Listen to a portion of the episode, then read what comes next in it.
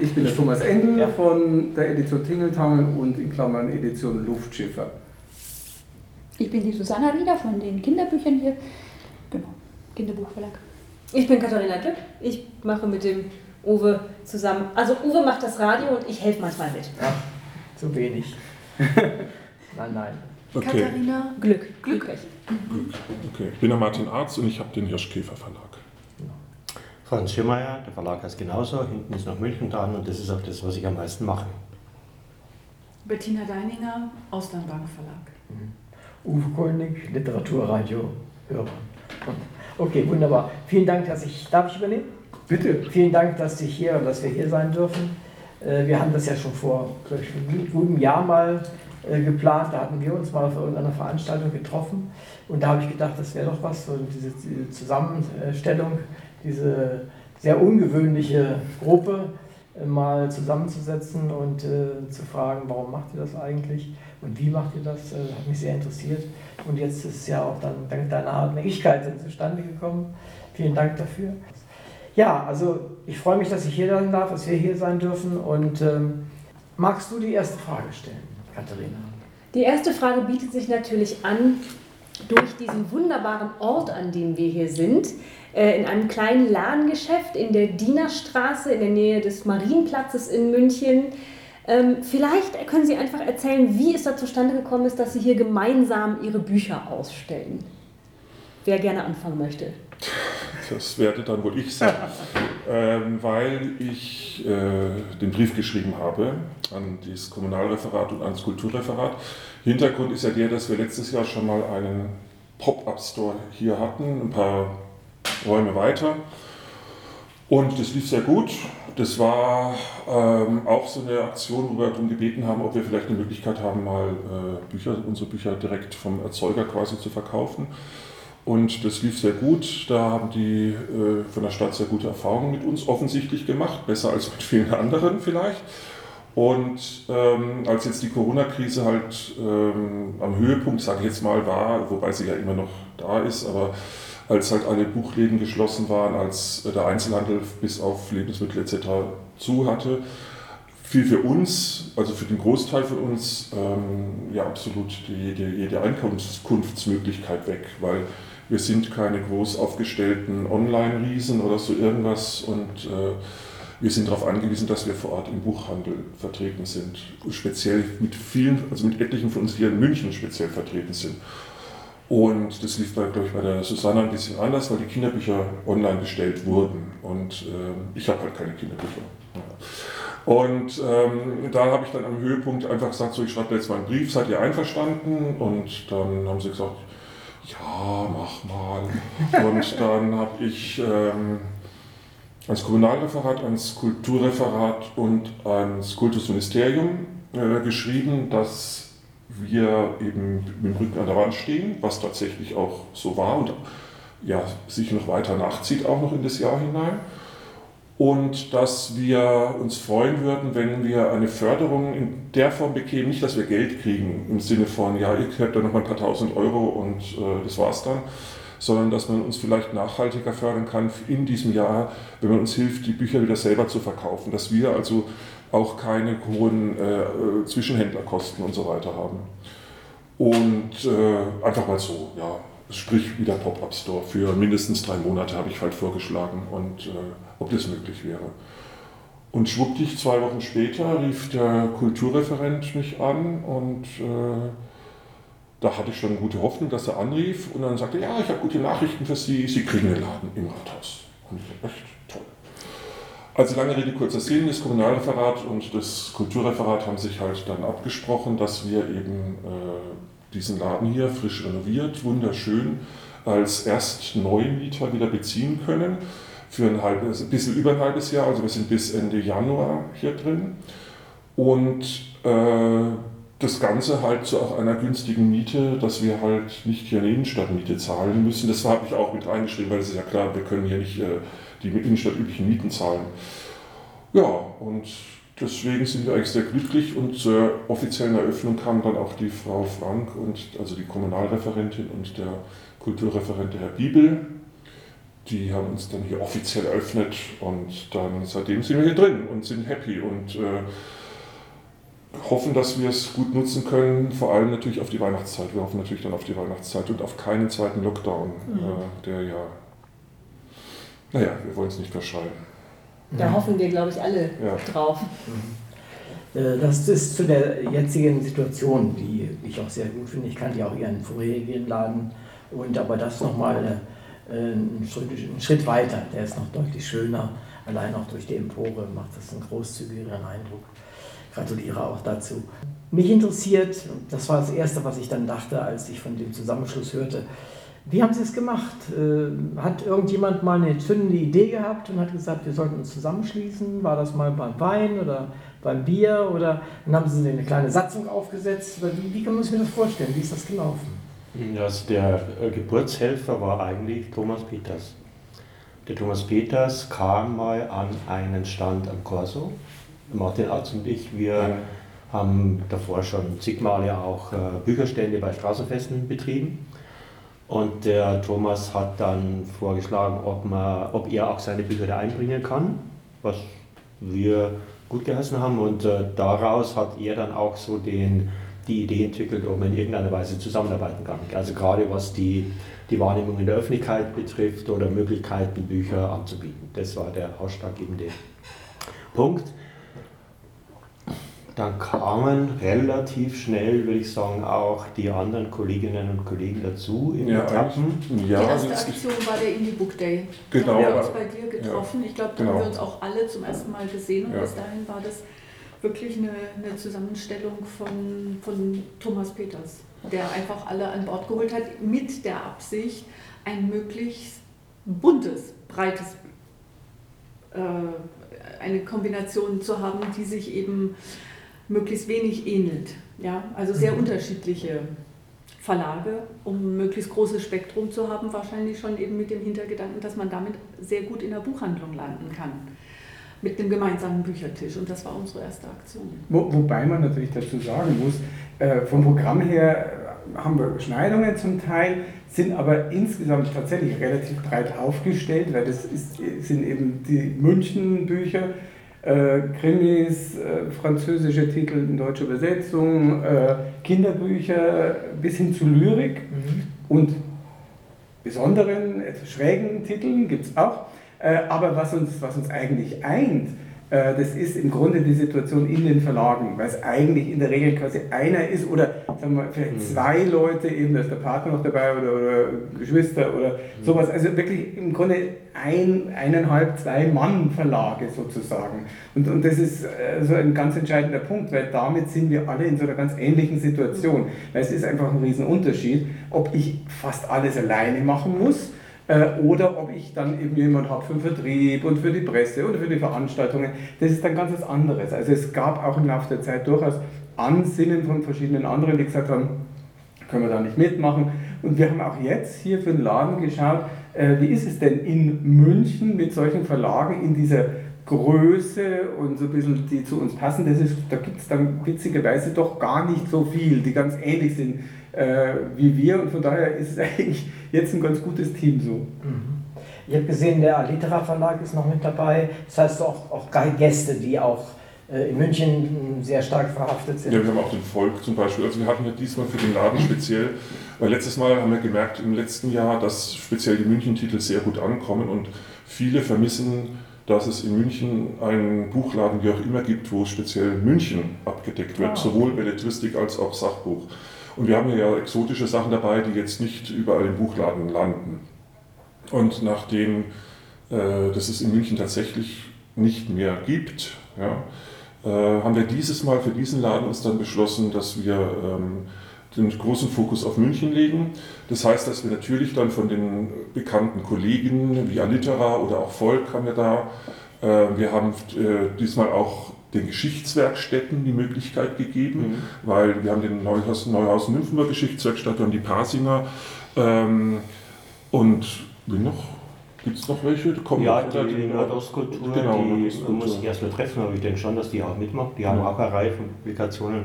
Aber es ist so, wie du sagst, also es gibt eigentlich für das München-Thema in der Stadt kein wirklich guten Sortimentsladen. Hm, verstehe. Also seitdem Hugendubel seine Münchner Abteilung eingestampft hat auf ein paar wenige Regalbretter, ist es ganz vorbei. Deswegen, ja, es war die Erfahrung vom letzten Laden, dass da auch viel zu dem Thema geht und deswegen haben wir uns dann mal entschlossen, auch möglichst viel hierher zu bringen. Ja. Hm, verstehe. Weil wir wollen uns jetzt nicht völlig verzetteln. Also wir wollen jetzt ja Ja. nicht, wir haben jetzt schon eine breite Bandbreite und es kommen jetzt, seit wir den Laden haben oder wenn es in der Presse war, dann kommen sofort Anfragen von, wollt ihr nicht, ich habe hier auch ein Buch, so irgendwie so. Und da sagen wir jetzt momentan halt manchmal ja, wenn es halt gerade wirklich ins München-Thema passt. Aber nicht jetzt irgendwie noch, äh, was weiß ich, was irgendwie die Schmetterlinge in der Wachau oder so irgendwie, keine Ahnung. Also nicht jetzt völlig diversifizieren, weil das haben wir schon durch, durch uns Mitglieder sozusagen und das muss jetzt nicht von außen noch, noch breiter aufgestellt werden. Und wir haben diesmal noch, das wollte ich noch dazu sagen, wir haben diesmal auch noch Tonträger mit aufgenommen.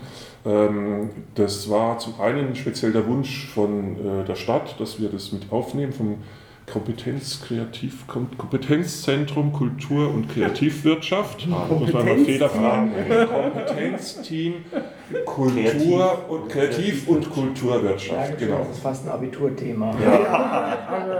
die ja quasi das verwalten hier und die uns auch unsere Vermieter dann sind, die haben eben gesagt, es wäre schön, wenn wir das Ganze erweitern würden um Tonträger.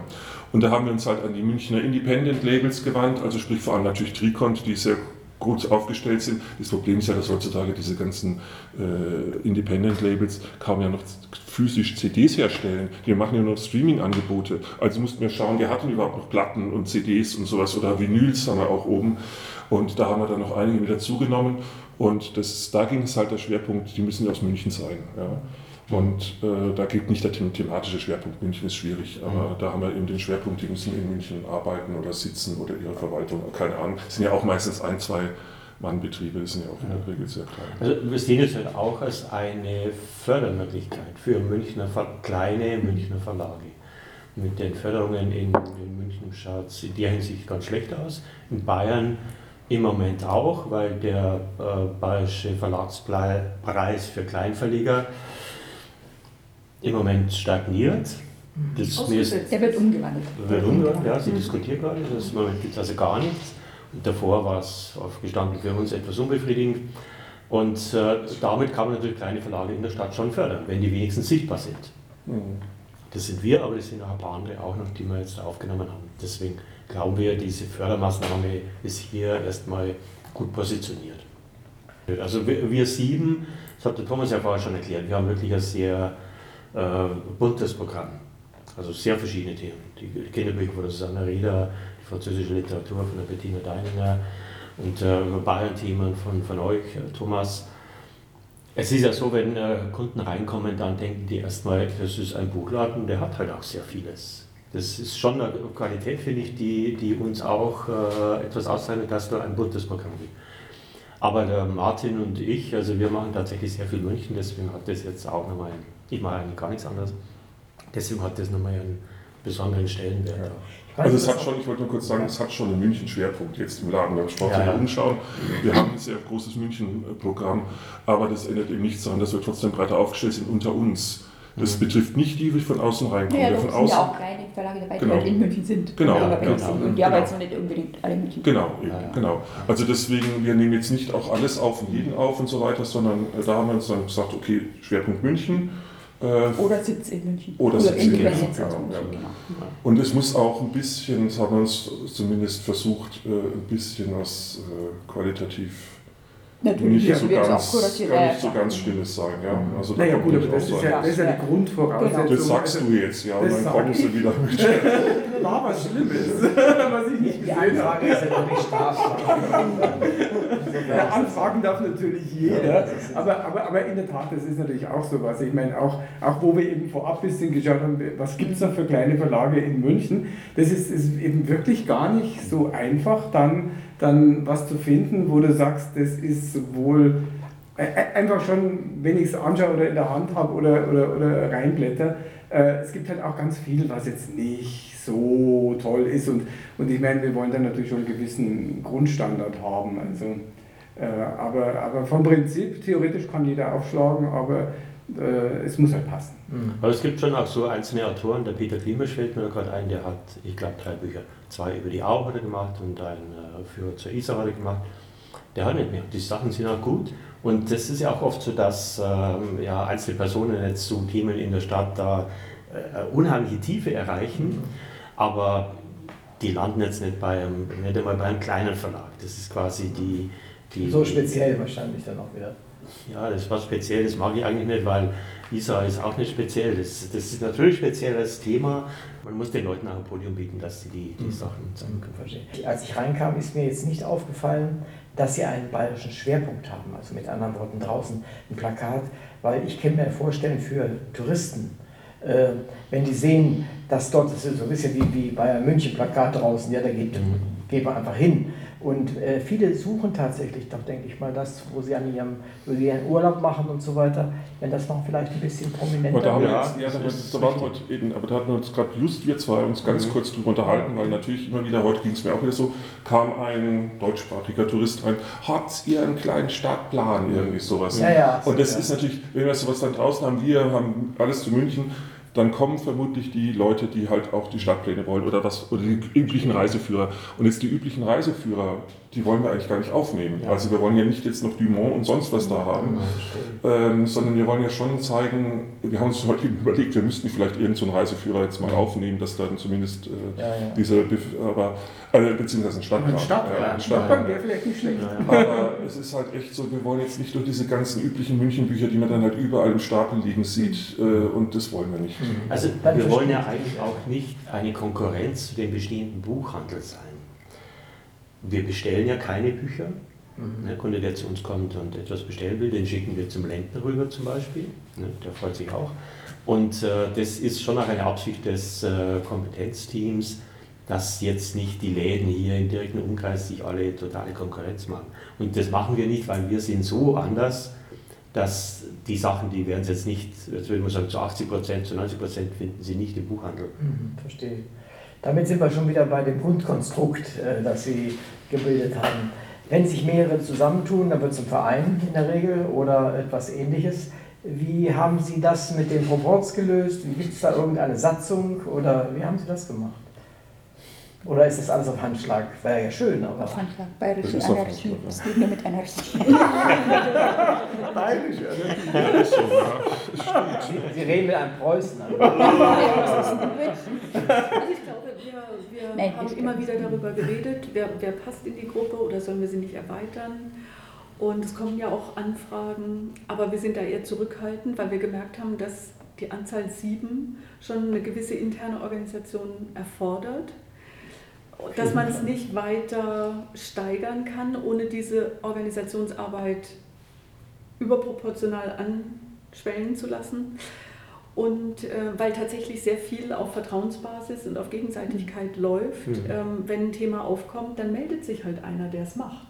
Und im Allgemeinen funktioniert das so. Mhm, super. Und ähm, auf dieser Grundlage arbeiten wir jetzt seit drei Jahren zusammen. Und die einen können das besser, EDV, Architektur, Organisation, äh, Kontakte dorthin, dahin. Das wird hier alles in einen Topf geworfen und jeder nimmt sich das, was er kann und was er braucht. Also noch geht das sehr gut. Ja, und der Vorteil ist halt auch von solchen temporären Projekten, auch jetzt hier, äh, dass wir wissen, es ist ein halbes Jahr und dann ist es quasi wieder vorbei. Vielleicht wird es sich nochmal verlängern, äh, wer weiß. Aber das war letztes Mal auch so, da hat sich dann plötzlich doch verlängert. Aber jetzt hier glaube ich eher nicht, weil das ist sehr, äh, die, da gibt es jetzt viele, die darauf warten, dass sie auch mal können. Ja.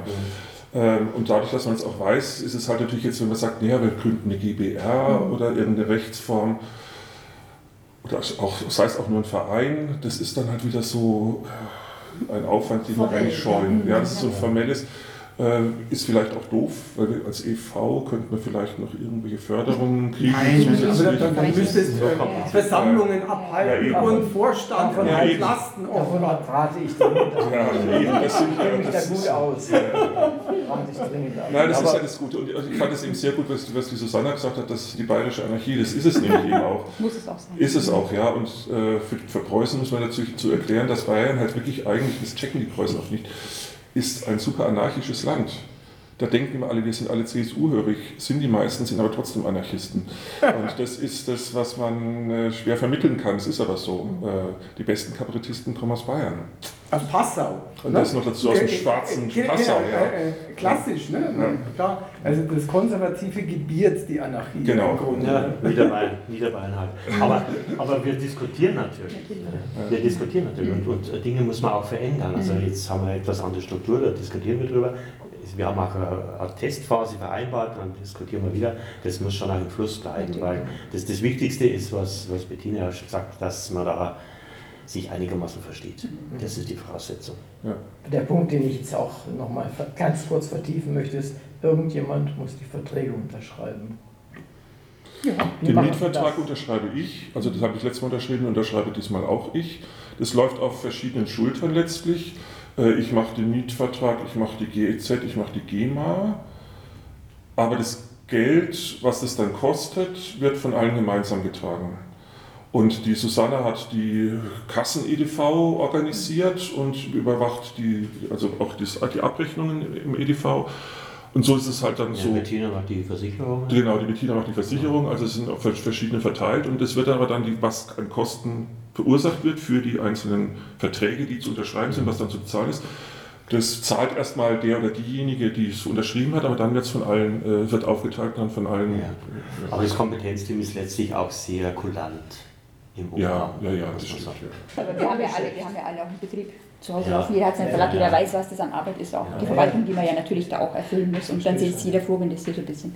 Genau, in, interessanterweise, also das ist nämlich auch sowas, äh, weil weil ich, ich glaube, Susanne, wie du eben sagst, jeder hat ja eigentlich seinen Betrieb. Ne? Deswegen alles, was man natürlich noch draufsattelt und auch gemeinsam draufsattelt, ist, ist natürlich mehr Aufwand, ist klar. Und das muss irgendwie handeln und das muss, muss dann trotzdem gut zusammengehen. Als Ein-Mann-Verlag bzw. Ein-Frau-Verlag.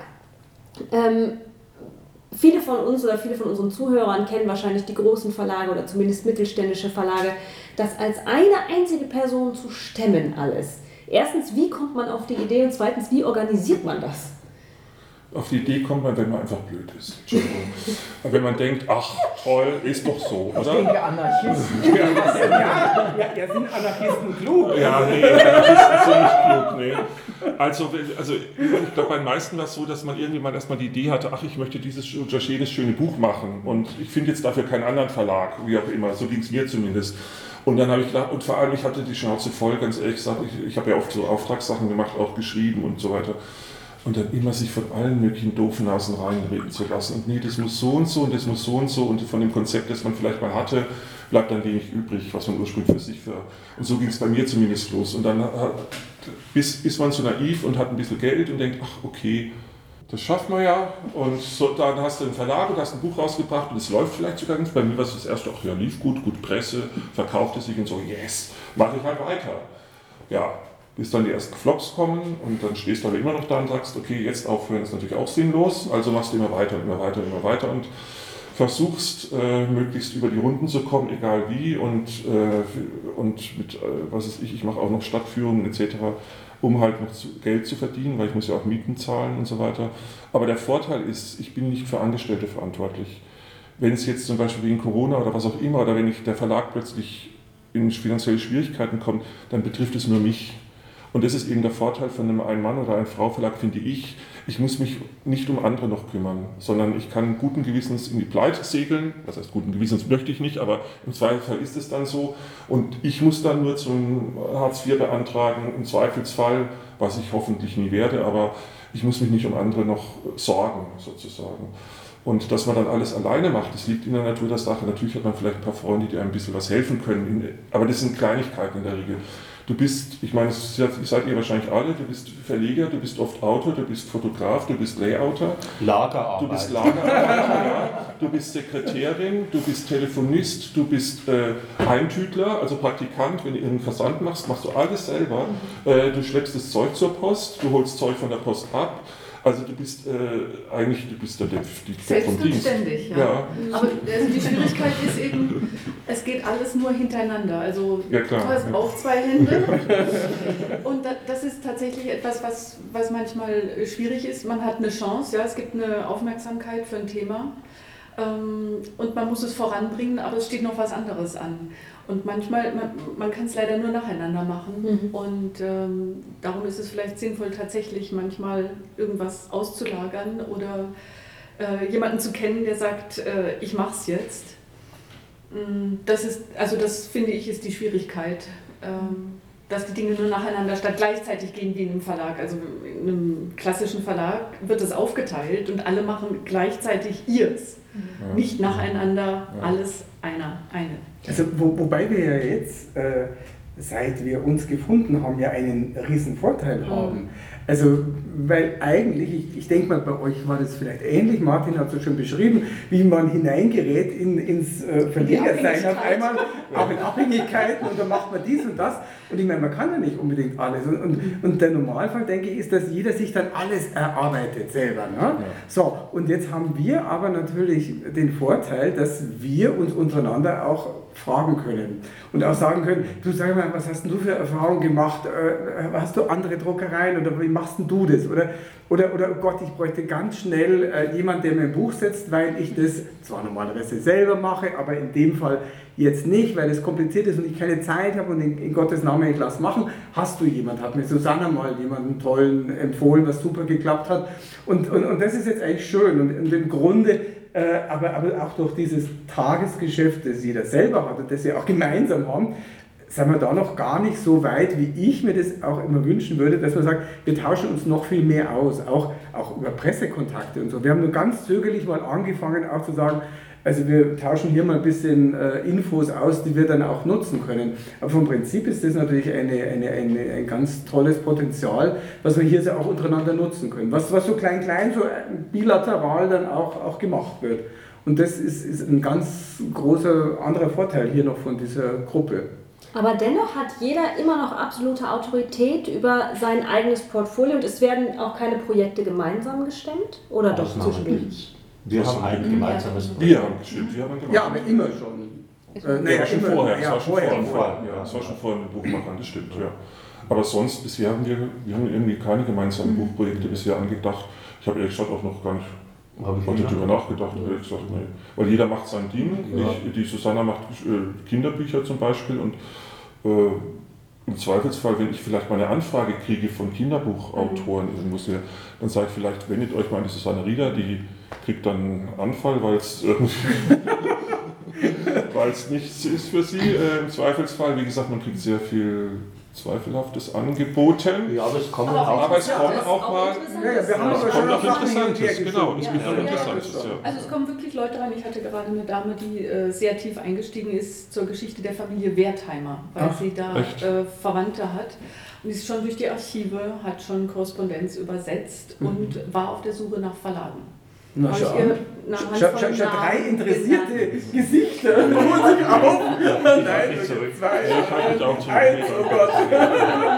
Super. Äh, Auch das, das ist eine, eine Funktion des Ladens, die ich mir vorher gar nicht so hätte äh, ausmalen können, dass Leute mit sehr konkreten Buchprojekten hier reinkommen. Das sind die äh, interessanten Gespräche. Wenn die Leute schon sehr genau wissen, was sie wollen, dann kann man ihnen auch weiterhelfen. Wenn Leute ganz am Anfang sind und sagen, ich habe da so eine Idee, dann wird das eher so eine Art Therapiegespräch. Ja, es kommen da manchmal Leute rein, also die lesen Münchner Buchmacher, die meinen dann, wir binden die Abiturarbeit. Ja, tatsächlich, ja, ja, ja. Ich ist habe da ein so bisschen- ein altes Buch, reparieren Sie auch. Ja. Oder es kommen auch, äh, wo Leute rein beim Thomas Peters waren mal wirklich da die Wetten ab. Ja, nein. Ja, Darüber sollten wir mal sprechen. Ja, das sollten wir drüber sprechen. Ja. Vielleicht lukrativ. er- Aber was ich zur Presse noch sagen wollte, also für mich das Erstaun die erstaunlichste Erfahrung war, seitdem wir unter diesem Namen firmieren oder jedenfalls so nennen, Segeln, Siegeln, danke, genau, ja. äh, werden wir ganz anders wahrgenommen. Ja. Also Oh, wir sind ja. plötzlich, ich will es nicht zu hoch hängen, aber also nach den äh, Veröffentlichungen in verschiedenen Buchreports und anderem sind wir eine Marke. Ja. ja.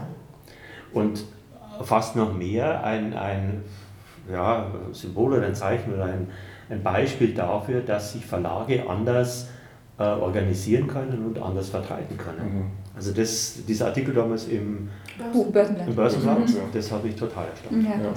Mhm. Also es war ja dann auch, ähm, letztes Mal war es, ähm, vielleicht war das jetzt bei anderen oder kommt noch, dass ihr tatsächlich, als ich da mal Dienst hatte letztes Jahr, da waren dann so ein Verleger aus Berlin hier. Und der wollte alles genau wissen, Mhm. weil er sowas auch für Berlin gerne machen würde. Mhm. Ja. Wo ich dachte, ach, in Berlin gibt es bestimmt auch irgendwie, irgendwie so, nee, und ach, das ist so toll und dass ihr das, wie das organisiert und so weiter und so fort. Also es scheint tatsächlich Leuchtturm, Leuchtturmfunktion zu haben. Was heißt gerne mal Leuchtturm? Und die, die Susanne Riede und ich, wir waren ja schon in Stuttgart, missionarisch unterwegs. Da hat es äh, Treffen gegeben von, äh, Börsenverein auch. von Mhm. Börsenvereinen, von Mhm. verschiedenen Verlegern, die, äh, Umgebung von Stuttgart war das, glaube ich, die sich das interessiert angehört haben. Das war ein interessanter Abend. Ja. Und ich meine, die Susanne Rieder ist ja auch unsere Vertreterin beim Kultusministerium am großen runden Tisch, ja, für die unabhängigen Verlage oder die sogenannten kleinen Verlage, äh, wo wir ja als äh, Münchner Buchmacher auch eingeladen worden sind. Äh, an diesen Diskussionen über die Zukunft des Bayerischen Verlags, Kleinverlagspreises teilzunehmen. Und des Verlagskleinpreises. Verlagspreises, genau, des kleinen Verlagspreises. Ja. Ähm, das, also wir sind, wir, sind, wir sind da und die Leute bemerken uns. Ja. Und das, wir wären nicht da, wenn wir allein wären. Das stimmt, Nein, ja, das genau. stimmt, ja. ja. Definitiv. Das ist mir gleich aufgefallen, als ich das das erste Mal mitgekriegt habe. Da habe ich gedacht, hey, das ist was Besonderes. Und da habe ich so gedacht, da musst du unbedingt mal mit den Leuten reden, weil das hört sich gut an. Wir haben ja dann immer Kontakt gehalten, ich hörte Verschiedenes. Ich habe euch auch gesehen bei der, im Literaturhaus, äh, hatten wir gemeinsam. Das ist ja auch nicht selbstverständlich. Ja? Nee. Nee, So. also Auch- auch da sind wir im Grunde so richtig Ja. erst reingekommen. Ja. Ich meine, mein Martin war mal Ich war vorher schon schon ein paar Mal genau, aber der ist ja auch der größte von uns. Ne? Wir sind ja alle ein bisschen kleiner. Wegen, der Leuchtturmgeschichte. Genau. Wegen der Läufer, der ist ja über ja, fast zwei Meter. Also für Bayern reicht das hin mit Leuchtturm. Genau. Nee, nee, aber, aber tatsächlich, das war, war ein, ein ganz, ganz spürbarer Effekt, dass wir auf einmal da eingeladen werden. Ne? Also das ist eine wirklich prominente Veranstaltung, zu der man sich nicht bewerben kann. Die Doch. kuratiert. Ich habe nicht Ja, ich habe mich auch mal beworben, Es aber gibt aber eben, sinnlos Termine beworben. noch Es gibt kein offizielles Ausschreiben. Absolut nicht. Und Aha. man wird angerufen Genau. oder eingeladen Man wird und man eingeladen. kann strampeln, so viel man Ja. will. Entweder der, die Einladung kommt oder sie kommt halt Ja, nicht. Und sie genau. kam, also Thomas Peters hat das quasi vorausgesagt, nachdem wir eben im Börsenverein und vielen Branchenmedien dann präsent waren, hat er gesagt, die kommen gar nicht an uns vorbei. und äh, es war tatsächlich so. Aber es ist ja auch praktisch. Ich meine, sie haben, Ja. ich meine, Ja. die, die haben ja dort ein bisschen äh, diese kur kuriose Situation, dass da sehr viele La Verlage aus Berlin, Ja. aus, Ja. von mir aus auch aus Basel oder Bern und keine Ahnung, äh, von sonst woher sind und ganz wenig bayerische. Und ich habe dann auch gesagt, das wäre doch äh, für die ganz sinnvoll, auch uns einzuladen, weil da haben sie sieben auf einen Streich, sieben Mhm. Münchner Verlage und Ja. keiner könnte ihnen mehr vorwerfen, ihr habt ja kaum bayerische Ja. Verlage. Ja, Aber das ist ja leider so ein generelles, also da bist du ja der Spezialist, um äh, drüber zu sprechen, aber es ist ja leider das Generelle, dass für Münchner Verlage, München ist eine Verlagsstadt, wenn auch nicht mehr die größte der Welt oder Deutschlands, keine Ahnung, aber trotzdem hat München immer noch einen irren Buchoutput, wie es so schön Mhm. heißt, ja. Und ganz viele große Verlage sitzen hier und sind bekannt und etc. pp. Aber diese ganzen kleinen, wie wir, die rumkämpfen, irgendwie wahrgenommen zu werden, für die ist eigentlich oder war es bisher so, dass da nichts passiert. Wirklich nichts. Du kommst nicht ins Literaturhaus, wirst nicht eingeladen, außer vielleicht mit einer Ausnahme mal. Du hast äh, beim Krimi-Festival keine Chance als Münchner. Die nennen sich zwar alle Münchner, hm, hm, aber dann du sagst ja, hallo, was ist mit uns Münchner? Ja, nee, wir sind ja international ausgerichtet. Ja. Das heißt nur, weil es in München stattfindet. Und es sind verschiedene solche Veranstaltungen oder Messen oder was auch immer. Und du denkst dir, ja, hallo, äh, ich bin auch da. Die Berliner werden eingeladen, die aus Wien, aus Hamburg und sonstiges irgendwie so. Und die Münchner, wir werden nicht nach Berlin eingeladen oder nach Hamburg oder sonst irgendwie. Nö.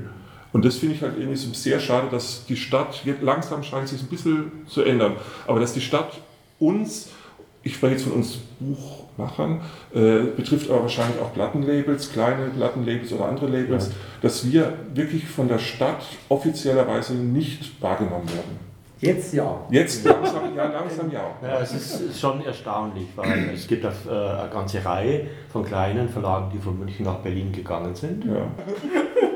Und es gibt in anderen Städten, in Berlin als allererstes, eine ganz andere Art von Förderung für diese Verlage. Das ist, das, da schaut es bei uns einfach schlecht aus, das muss man so sagen.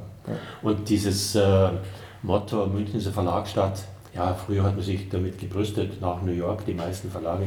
Also das ist lange vorbei. Ich weiß sicher noch Verlagsstellen, weil viele Verlage sind, aber ja, Berlin weit House und mehr. Bonnier bei uns sind, also weil die Ja, Großgruppen sowas. da sind. Ja, Ja, genau. ja. Aber ich meine, die Verlagskultur, die ist halt sehr vielfältig und die geht bis zu uns runter. Und da äh, steht man wirklich äh, eigentlich schlecht da.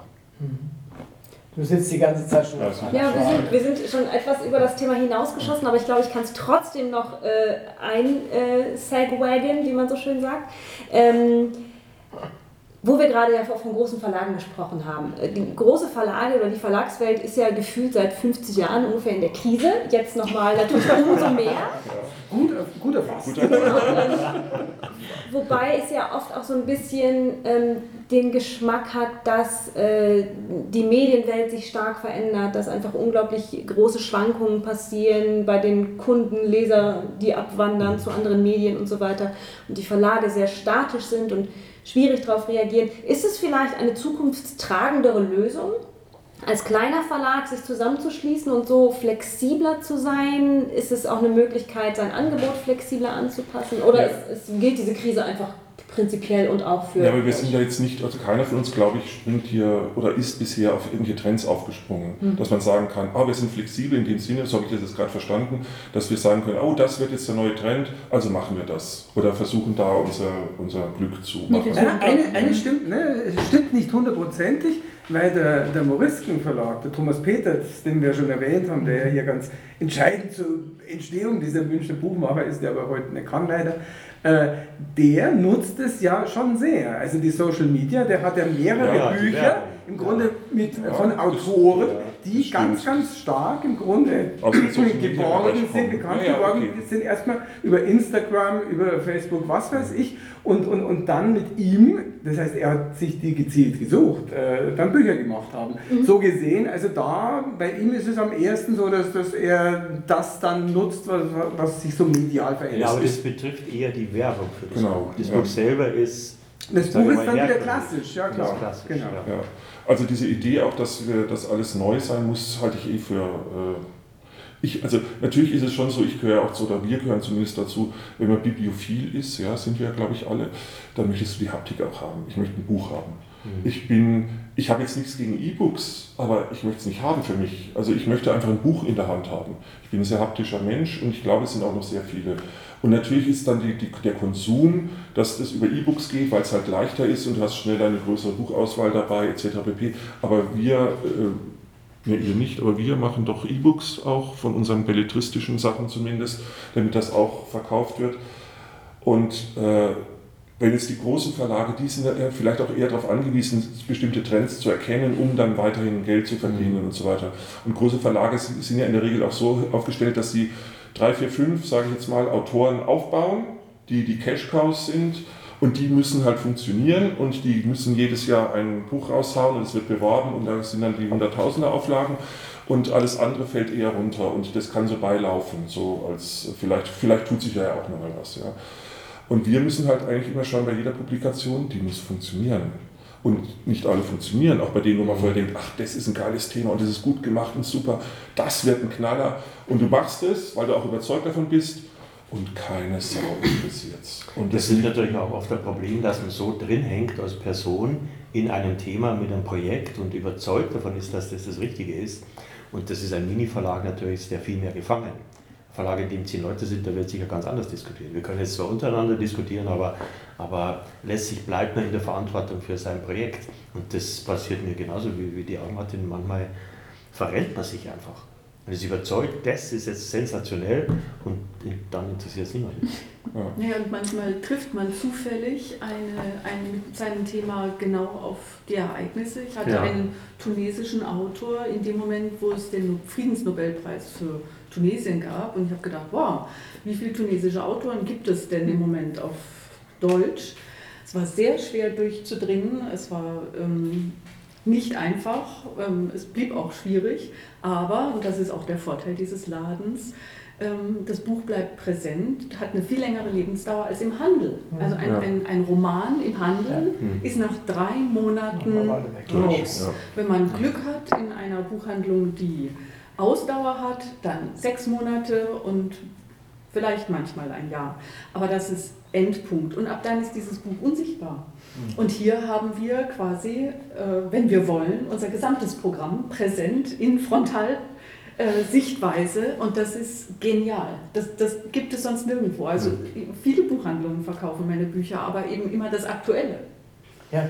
Und so verlängert man die Lebensdauer von Büchern, die natürlich, ich meine, welches Buch verliert seine Gültigkeit? Also ja, richtig. Und das ist sehr schade, dass, ähm, das, das haben uns eigentlich die großen Verlage eingebrockt, diese, dieses wahnsinnige Tempo, Mhm. diese Austauschbarkeit, Ja. dieses Drehen, dieses Reinverkaufen, dieses ähm, schneller und dadurch einfach auch dünner, gehaltloser, weiß ich nicht. Ich, ich habe da immer den Eindruck, wenn ich in äh, einen großen Buchladen mit vielen Filialen gehe zum Beispiel und da bei den Krimis schaue, weil ich auch Krimis mache, und dann, und dann, dann sehe ich da von den, den klassischen Krimi-Verlagen, äh, die dann vielleicht auch, auch äh, also ich sage jetzt mal zum Beispiel Meiner oder Emons, ich kann es ja ruhig mal so sagen, die, Bücher sind ja deswegen nicht besser oder schlechter wegen dem, was ich jetzt sage, aber ich habe immer den Eindruck, da liegen jetzt äh, auf, was ich, 50 Zentimetern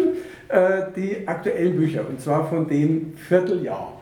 Und dann schaue ich in den Katalog von denen und sehe, okay, im nächsten Vierteljahr kommen wieder 20 oder 25. Und dann habe ich immer so die Vorstellung, und wahrscheinlich ist es auch so ähnlich, dass die Bücher von dem Verlag aus diesem Vierteljahr genau zum Ende des Vierteljahres rausgeschmissen werden, weil die brauchen ja für die nächsten Bücher von genau dem gleichen Verlag wieder so viel Platz. Also ich meine, das, wie, wie, wie ihr sagt, also das bedingt sich einfach, wenn so viel rausgehauen wird äh, an, an Programm und, und der eigentlich immer wieder quasi nachgeschoben, äh, echt die ähnlichen Bücher, sagen wir mal, sind immer andere, andere Titel, aber, aber ähnliche Bücher letzten sind Endes. weniger Bücher als Platzhalter. In gewisser Weise. Ja, man muss es nicht alles, äh, ja, das ist, das, äh, es ist ja nicht alles schlecht, was auch vielleicht an, von vielen Verlagen rauskommt, aber es ist halt tatsächlich so, äh, das ist, wie ich vorhin schon sagte, die setzen auf zwei, drei Spitzentitel und alles andere wird auch mit rausgehauen, in der Hoffnung, es wird vielleicht, da ist ein Freund von mir, der macht äh, Werbung, also der ist äh, Art Director bei, äh, für einen sehr großen Verlag und was der mir da manchmal erzählt, so auch für das Programmding, das ist wahnsinnig ernüchternd. Das müsste man eigentlich auch mal vor allem diesen ganzen Hobbyautoren klar machen, die immer denken, ja, dann schicke ich es dahin und dann wird es ein Erfolg und weiß der Geier was alles. Haha. Ähm, da geht es wirklich nur darum, da der Lek- Lektor ist eigentlich nur noch dafür da zu schauen, was lässt sich vermarkten und nichts anderes. Nicht, wo ist schöne Literatur, wo ist toll was geschrieben, sondern woraus kann man eine Serie machen, äh, kann man die Figuren zehn Bände draus machen im Zweifelsfall, ja, etc. pp. Wie lässt sich der Autor vermarkten oder die Autorin, ist sie hübsch, sofort Poster mit der Visage, ja, so ist es. Ja, und dann wird halt da die, der Medienrummel angeht und für alle anderen nicht. Ja. Ich habe eine sehr bekannte Krimi-Autorin, die kannte ich vorher schon, die, die habe ich mich mal unterhalten, die mittlerweile Spiegel-Bestseller und so weiter. Die hat sich mir bei Bitter bei mir geklagt, ja, sie hat schon, sie hat riesen Auflagen, sie verkauft ganz viel, halt weil sie einen guten Namen hat, ja, so. Und der Verlag macht nichts für sie. Also ich habe aufgeregt, sie nichts. Die machen keine Presse mit mir, gar nichts. Und dann hat sie sich mal beschwert und hat gesagt, ja, wieso, sie laufen doch auch so. Ja. Sie wird auch mal in der Süddeutschen gerne besprochen werden und so, aber ja. Ich meine, das, das war dann die Stunde der Self-Publisher, oder? Also darum, darum haben die mittlerweile ziemlich Konjunktur. Und als diese Bewegung plus unsere Self-Seller, hat man uns dann genannt in, in der Branchenpresse, als das dann zusammenkam, ich glaube, das interessiert dann die Branche schon äh, als neue Entwicklung. Ähm, die Verlage versuchen ja tatsächlich dann Self-Publisher Genau. auch unter Vertrag zu Genau. nehmen, was Ja. beiden gefällt. Ja. Ja, letztlich. Ähm, aber es gibt sehr erfolgreiche Autoren, die eben abgeschmettert wurden in den, auf dem klassischen Weg, es selber versuchen und sehr erfolgreich sind. Und äh, dass jetzt Verlage das auch versuchen, das wird schon beargwöhnt. Es gibt auch einen anderen Trend inzwischen, nämlich den, dass Self-Publisher sich ganz bewusst von vornherein entscheiden, Ja. Ja. es über die Self-Publishing-Schiene zu Ja, machen, weil sie nicht mehr bereit sind, ähm, die so die Marge, diese unfassbare Marge, die es ja gibt, an den Verlag abzudrücken, dafür, dass der dann am Ende ja eigentlich nichts macht, was sie nicht auch selber machen können, nämlich Instagram und Facebook. Ja, gut, Das wo- ist jetzt sehr leicht gesagt. Also, Also wobei das- die ja. magische, also, Ja. also das ist natürlich Die Marge ist, ist, Quatsch. Also, ist also, ein Quatsch. Ja, ja. Genau. Entschuldigung, ja. ich meine, Ja. das, das sieht der Autor so, Ja. weil der Autor natürlich Ja. sieht, oh Gott, ich krieg bloß 8%, sagen wir mal. Ne? Ähm, äh, aber jeder Verlag wird, und zwar zu Recht, der auch vorrechnen, naja, also bei uns bleibt ja noch weniger hängen. Ja. Wenn, wenn, und ich meine, das ist jetzt also was natürlich, weil, weil jeder Verlag, der eben breit aufgestellt ist, am Personal, sage ich mal, ja auch eben alle diese Leute bezahlen muss. Ne? Äh, Und, und dann bleibt, ich meine, wir, wir sagen natürlich, beim Handel bleibt so viel hängen. Der Handel wird genau die gleiche Rechnung aufmachen und sagen, ja, ich habe ja auch diese ganzen Kosten. Also jeder hat Unmengen Kosten. Also im Grunde, wahrscheinlich sind die Bücher einfach alle zu billig, äh, äh, um, um alle Leute da, da mitzuernähren. Ähm, aber, aber, aber von daher stimmt das mit dieser Marge nicht. Nee, das Also- stimmt wirklich Das- nicht. Und das das- ist so ein, also das muss man wirklich mal sagen, das, ist, das hört man immer wieder und das stimmt einfach nicht. Was wir, äh, also ich habe auch Autorenbücher, die kosten mich erstmal was und dann kriegt er halt nur 8%, denkt ihr, boah, ist das wenig. Ich bin auch nach fünf Jahren mit dem Buch noch im Minus. Ich habe da noch Richtig. nichts mit verdient. Ja. Genau. Ich habe draufgezahlt. Und der kriegt trotzdem halt immer sein Geld, ja. Also eigentlich müsste ich da sagen, nee, solange ich nicht im Plus bin, kriegst du gar kein Geld. So, äh, aber das kann man natürlich nicht bringen. Aber von wegen äh, irgendwie der Verlag. Das, natürlich müssen große Verlage eben einen Apparat bedienen, das hast du natürlich recht. Aber ich meine, auch ich als Einzelverleger muss äh, Miete zahlen, muss äh, essen. Ja, beziehungsweise äh, bei, bei, bei, bei uns ist es halt so, wir geben diese Arbeit nicht weiter und damit auch dieses Geld nicht weiter, aber wir haben die ganze Arbeit. Ja. Also das, das heißt, es ist unsere Zeit, die wir halt da dann Genau. dran geben und äh, dann ist das, wenn, wenn du das verrechnest, dann auch wieder nicht viel verdient. Also, und wie eben. Martin schon sagt, also, also ich, ich, ich hatte tatsächlich jetzt bei einem Buch, äh, weil normalerweise passiert eben Lektorat und Satz und alles so bei mir selber. Und äh, bei einem Buch hatte ich dann mal, musste ich rausgeben, das Lektorat, und äh, mit dem großen Erfolg, weil ich auch noch viel für das Buch getan habe, werbemäßig, das kostet auch alles, mit dem sensationellen Erfolg, dass die erste Auflage, die bei 2000 Stück lag, noch nicht ganz verkauft wird. Ich bin aber immer noch nicht im Plus. Das heißt, ich bin immer noch im Minus. Der Autor kriegt, wie Martin sagt, sein Geld, das ist schön, äh, ist ja auch gut und ich habe die Hoffnung, dass es auch eine zweite Auflage gibt. Ab dann bin ich erst im Plus. Aber diese zweite Auflage muss ich ja auch zuerst mal wieder zahlen, um sie Ja. drucken zu lassen. Also ist nicht einfach. Weil die, die Druck, also wir müssen in Vorleistung gehen. Eine Druckerei verlangt Geld, die wartet nicht, bis das Buch verkauft ist. Äh, Und dann geht es natürlich los. Grafik kostet Geld, verstehe ich auch, ist auch nicht einfach, also mache ich es selber. Ja, diese Kosten rechne ich ja gar nicht ein ins Buch. Lektorat gebe ich raus, okay, kostet aber auch Geld, ja, ist wichtig und übrigens das zum Thema Self-Publisher. Leute, gelöhnt euch ein Lektorat, was du da teilweise für, also ach, wirklich, also das Geld muss man mindestens ausgeben, wenn man als Self-Publisher ein Buch, da muss man halt 600, 700, 800 Euro ausgeben, um äh, zumindest mal gescheit lektorieren zu lassen, ihre Texte, weil das geht ja, ist ja nochmal so ein Thema dann, ja. Und Da hast du aber das Gleiche wieder. Und da wird es eben für die Self-Publisher auch schwierig, weil dann hast du auch Grafik. Ja. Gebt es, ich muss jetzt auch so ins Mikrofon reinsprechen, gebt es doch raus, Ja, gebt es doch raus für einen Grafiker. Ja. Weil, weil ich meine, nicht umsonst, ich meine, man muss ja sagen, ich meine, wie viel Prozent oder vielleicht Promille aller Self-Publisher sind wirklich erfolgreich. Ja. Und ich meine, wenn man die dann anschaut, die haben sich das alle gegönnt. Genau. Also muss man auch wirklich sagen. Also das heißt, und dann ist von, von ihrer eigenen äh, Marge auch nicht mehr so viel Ja, also das sieht man nämlich wirklich, die, die erfolgreich sind, die haben ein gescheites Layout, die haben ein gescheites Cover, die haben vermutlich auch lektoriert. Ich lese jetzt ja, ich, weiß, ich kann es nicht beurteilen, weil ich die ganzen Bücher nicht gelesen habe, aber es ist nicht so, wenn du dir anschaust, was so im Self-Publishing, BOD, Book-on-Demand-Bereich dann unterwegs ist, da kriegst du ja, du denkst ja, meine Fresse, also irgendwie ein bisschen hübscher hätte man es schon machen können. Also so. Oder haben wir da auch gescheite Promotion? Das ja Also auch. wenn das jemand versteht, über Instagram, Facebook und tralala, das gescheit zu promoten, das kostet aber auch Zeit, auch Geld, das Kostet kann man auch ja Geld, alles ja. Dann kann er das schon weit bringen. auch. Ja. Es gibt sehr, sehr professionelle Self-Publisher. Ja, Ja, ja, ja, ja, absolut, ja. ganz klar. Ja, es gibt ja mittlerweile, ich meine, das ist ja natürlich auch wieder so ein Geschäftszweig, das ist ja da auch Geld, das die Self-Publisher ausgeben. Du kannst ja Seminare buchen und da gibt es alles Mögliche drumherum und du kannst als Self-Publisher dich natürlich optimieren, kannst dafür ganz viel Geld ausgeben und ob du das dann mit deinen Büchern tatsächlich wieder reinbekommst, sei mal dahingestellt, ja, aber äh, das ist ja ein ganz eigener Markt mittlerweile und Ja. Bettina hat vorhin schon zu Recht gesagt, das ist auch bei dem Kollegen, Freund von mir, der bei den großen die, die, die Lektoren dort, die gehen ganz konsequent die Self-Publisher durch und werben die an für ihren Verlag. Da wird jetzt nicht mehr groß die Manuskripte, brauchst du gar nicht mehr groß einschicken.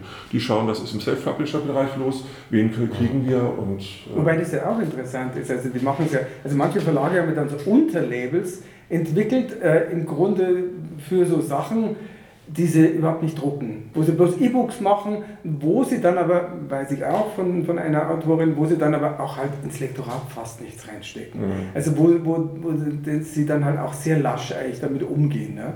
Also wo sie im Grunde so einen kleinen Versuchsbereich haben und wenn das dann da gut läuft, dann drucken wir es vielleicht auch. Also die bewegen sich so gesehen äh, äh, gehen die auch mit der Zeit tatsächlich und mit den Möglichkeiten, aber die probieren das aus. Aber, aber ehrlich gesagt, wenn so richtig prickelnd ist es dann auch nicht. Also die Leute sind dann auch teilweise eher unglücklich, also die Autoren. Es gibt ja auch andere Produktionsmethoden inzwischen, Print on Demand.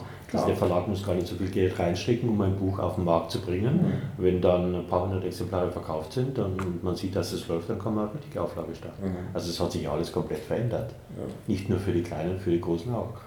Genau, und da kommen wir vielleicht wieder zurück zum, zu der Organisationsform und zu, zu eurem äh, Arbeiten und Tun.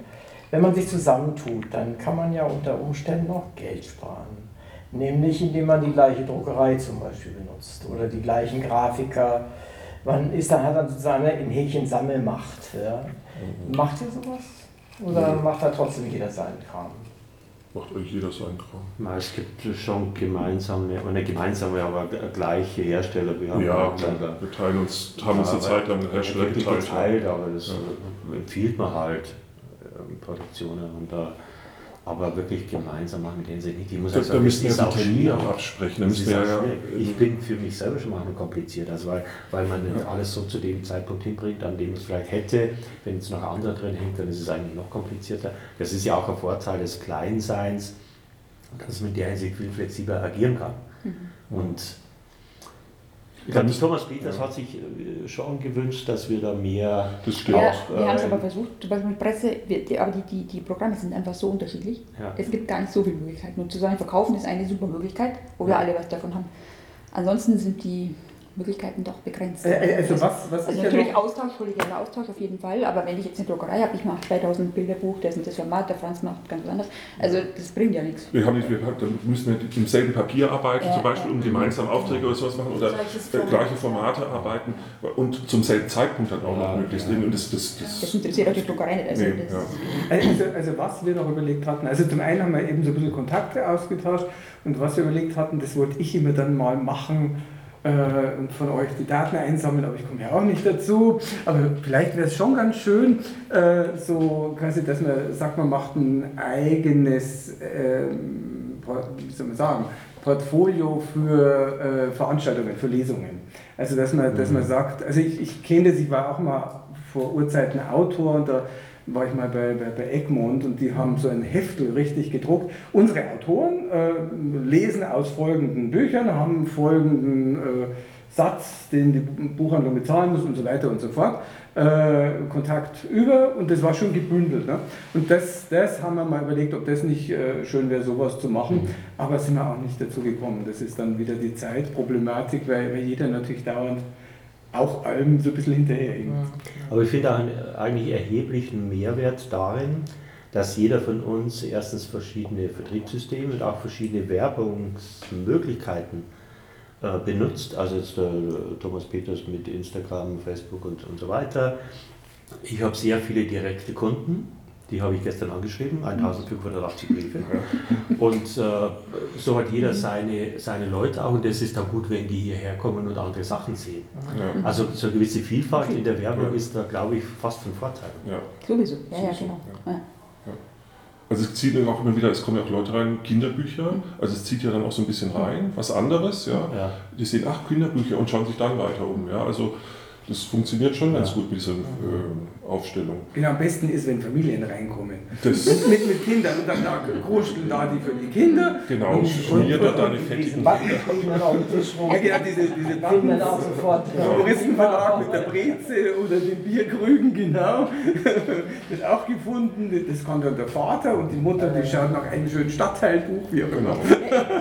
Kaufen oder auch bei den Messen oder Bücherschauen haben wir uns Stände geteilt, das macht auf jeden Fall Sinn. Da hat jeder weniger Kosten. Also da ist das einfach dann Da- die Menge, die da dann das Sinn. entscheidet. Ja, Man kann, Da Ja, kann ja. man kann ein bisschen größer sein, man kann sich vertreten, sonst Ja, ist es genau, das ist Genau, das, das ist super, Das haben wir gemacht. Das machen wir auf jeden Fall. Ja. Das fand ich nämlich auch, als Also ich in- betriebsmäßig, glaube ich, in, macht es äh, auf jeden Fall Sinn. im Literaturhaus war und dann du mich mal eben nach rechts rüber gereicht hast zu irgendjemandem, mit dem wir dann äh, irgendeinen Termin fürs Radio ausgemacht haben. Das, das fand ich schon gut. Und das war ja nicht so klein, da habt ihr recht viel Platz gehabt. Nee, klar, da haben wir, ich meine, das, das war für uns, schon. ganz- Relativ. genau, also wir wachsen. Also, jedes Jahr Also die- haben wir mehr Tische. Die anderen, die als Einzelverlage hinkommen, haben ein paar laufende Zentimeter mehr. Ja, Aber wir wollen nicht klagen. Nein, nein, aber, aber in der, in der Gesamtschau schaut es dann schon recht groß aus. Auch, auch wenn wir alle unsere Bücher dann schon sehr, sehr eng legen müssen, weil wir dann doch einfach viel sind. Ja. Also was hier im Laden ja auch eine große Rolle gespielt hat, im ersten Laden, und ich denke, das wird jetzt auch so sein, dass die Kunden dann sehen, da sind jetzt die Verlegerinnen und die Verleger da. Also das, ich will nicht sagen, dass manche irritiert wird, aber es war für viele schon eine Besonderheit, die dann auch über ihre Bücher berichten können. Also das hat mit, mit den Verkäufern und Verkäuferinnen gar nichts zu tun, sondern mit den Leuten, die die Bücher gemacht haben. Und das ist, glaube ich, was Besonderes. Das kriegt man Das- in einem anderen das- Buchladen nicht so Das leicht. ist es, hatten wir vorhin, äh, als wir über die französischen Bücher sprachen und da kriegt man sofort komplett dargestellt, wer wie was wann wo und warum und warum nicht. Toll. Also äh, ich habe mit französischen Büchern wieder wieder Mut, aber äh, das hat mir gut gefallen, ja, tatsächlich. Und, äh, und das- Ich habe hab gleich eins gekauft. Ja. Sehr gut. Und das genießen die Leute auch. Ja, das glaube ich. Ja. Ja. Ja, und ich kann dann zum Beispiel bei meinen Krimis, die sind ja von mir, auch immer damit locken, hat heute auch schon wieder funktioniert, funktioniert oft, dass ich dann sage, ich kann Ihnen gleich eine Signatur reinschreiben. Wollen Sie es Ja, bitte das bitten? will sie auch. Und Kann es auch wirklich, nicht zurückbringen. ja. Dann, nee. Ja, ja, manche sind ganz erstaunt, ne, dass jetzt der da steht, der das geschrieben hat. Ja. Ja, ja, das macht natürlich schon was. Also die- das Interessante ist ja, dass man das mitunter kriegt man so etwas lustige äh, Kommentare oder Anfragen, also die einen amüsieren. Die denken ja automatisch, wenn du einen Verlag hast, äh, dass du, also dann hat mich auch mal jemand angerufen und wollte irgendwas abgeben, kann ich das nicht an der Pforte abgeben? und ich so, ja, mhm, ja, Security ist rund um die Uhr, da können Sie immer abgeben. Die Leute, äh, die Leute genau zu mir. Genau, die Leute denken halt nicht, dass wir, die meisten von uns zu Hause in ihrer Wohnung ein Eck haben oder ein Zimmer, ein Arbeitszimmer und das ist dann der Verlag, ja. Äh, sondern die erwarten dann halt gleich das große Haus, wo. äh, die äh, Leute sind immer wahnsinnig enttäuscht bei mir in der Wartestraße, will er kein zehnstöckiges Verlag. deswegen, deswegen ich, ich, ich möchte nicht, dass Leute zu mir kommen. Ja, Das, ja, doch, äh, die kommen schon zu mir. Nee, das muss, muss, muss nicht sein. Äh, Da treffe ich mich lieber im Café mit denen irgendwo oder so. Aber äh, äh, das, das ist, dieser, dieser Glaube und dann ist Wagenbach oder eben die gro- großen Namen, die dann immer fallen und so. Und das sind die großen Entdecker von Schlag mich tot. Äh, ich mir denke, wird man das später mal über mich sagen? Wahrscheinlich nicht.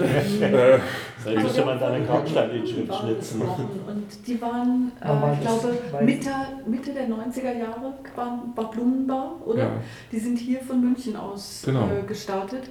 Und ich glaube, das war für mich eine Initialzündung, weil das eben zwei waren. ja. Und das war, Mhm. und die haben wirklich die, die Buchbranche, äh, wie soll ich sagen, fasziniert, auch auf gewisse Weise aufgemischt, weil das war wirklich unglaublich. Zwei, die losgehen, um einen Verlag aufzubauen. Und ähm, ich glaube, das hat mich fast mehr fasziniert als diese ganzen großen äh, Gestalten, die wie die Honorationen da stehen. Und ähm, Aber hatten die nicht einen Café oder einen. Salon oder Die hatten in, in der Thalkirchner Straße diesen Salon. Das, ja. das war so was Spezielles. Ich glaube, Ja. das war so ein bisschen das Besondere. ja, die hatten Also ja ich weiß noch, ich habe sie auf der Ja. Buchmesse entdeckt, da haben sie einfach eine Waschmaschine an den Stand gestellt, einfach völlig zusammenhanglos, mehr so dadaistisch, einfach nur als Hingucker und das ging eben den Volle meisten so. Bücher. Nein, nein, leer, eine leere Waschmaschine. Also gut, ich sehe mich ja ja ich ja. sehe mich eher als Handwerker. Mhm. Also ich mache Bücher, ich will die halt schön machen, gut machen. Deswegen ist er Buchmacher. Ja, das passt, passt für mich schon. Ja. Also ich sehe es jetzt auch nicht als Kunst irgendwie große, dass ich da jetzt, äh, dass ich jetzt äh, Kunst mache sozusagen. Es ist eher ein Handwerk sozusagen. Und ein Betrieb, ja. äh, Ein ja, Unternehmen. Es ist ja. ein Unternehmen und, und Genau, dadurch, dass man alles selber macht, Ja. quasi ist es natürlich dann ein Ding, das man jetzt Ja. gemacht hat. ja. Das ist auch eine schöne Arbeit letztlich. Und wenn es fertig ist, ist es toll. Also ich bin ja eigentlich Architekt und bei Architekten ist so, wenn ein Haus fertig ist, dann geht es eigentlich immer erst los, dann regnet es rein oder sonst irgendwas. bei den Büchern regnet es erstmal nicht rein. Aber es, es sind dann auch mal Fehler drin oder es ist irgendwas. Nein, bei Büchern ist ja der Klassiker, du kriegst dann endlich das Fertige, den Beleg und blätterst einfach nur so durch, so frupp. Mach ich nicht ist, mehr. Und sofort findest du einen Fehler. Ich mach Nur beim Frupp, du liest gar nichts, nur Frupp und du findest einen Fehler. Ich schaue nicht mehr rein. Ja, ich bin immer ganz irritiert, wenn ich irgendwie nach, nach dreimal Blättern noch nichts gefunden habe. Ja, Lass Das uns mal nicht, oh. Es muss was ganz Schlimmes sein, was ich, Ja. das ist bestimmt auf dem Cover dann, was ich übersehen habe. Vielen Dank übrigens für den Hinweis. Ich hatte auf meiner ersten Seite, in meiner Homepage, habe ich unser Literaturradio falsch geschrieben. Ja, ja, ja. Gibt's alles, Der gell? Fehlerteufel ist nicht klein zu kriegen. Danke, ich habe es ja, Ja. du liest es hundertmal und dann. Ja, liest immer die gleichen Es ist in jedem Das Buch. ist immer so. Es ist in Ja, ist jedem, immer so. Es ist normal. Es ist Ja, völlig ich lese doch auch Literaturradio nicht mehr. Das ist doch einfach so ein Ja, da. Ja. Das ist, genau, das ist, das ist das Gefährliche eben. Ich meine, letztlich sind die Fehler ja drin, weil du ja weißt, was da stehen soll. Das ist ja Genau. das. Ne? Und das Beste war, ich habe eine von meinen Sprüche-Postkarten, da war ein Fehler drin. Die sind ja Und ich wirklich habe nicht ich lang. Tausende verkauft. Und es merkt Und keiner. es hat keiner, und dann irgendwann mal, also wirklich, da hatte ich schon, weil die lief sehr gut, es war ein cooler Spruch, und dann lief halt irgendwann mal, äh, wo ich dann die mal aufgefüllt habe, beim Hugendubel habe ich auch so einen Ständer, und dann sagt die mir von der Kasse, da ist übrigens ein Fehler. Und ich dann, sie, sie, sie meinte noch so, nee, sie hat dann auch das so irgendwie so gemeint, die hatte gemeint, ach, das war Absicht so irgendwie so, und ich, äh, nee, das war jetzt nicht wirklich Absicht. Alle mitgenommen, alles eingestampft, und halt, es war halt ein Buchstabe gefehlt, also es war einfach peinlich. Und es war zigtausendfach, und Leute haben es gekauft, haben es offensichtlich auch falsch gelesen oder richtig gelesen.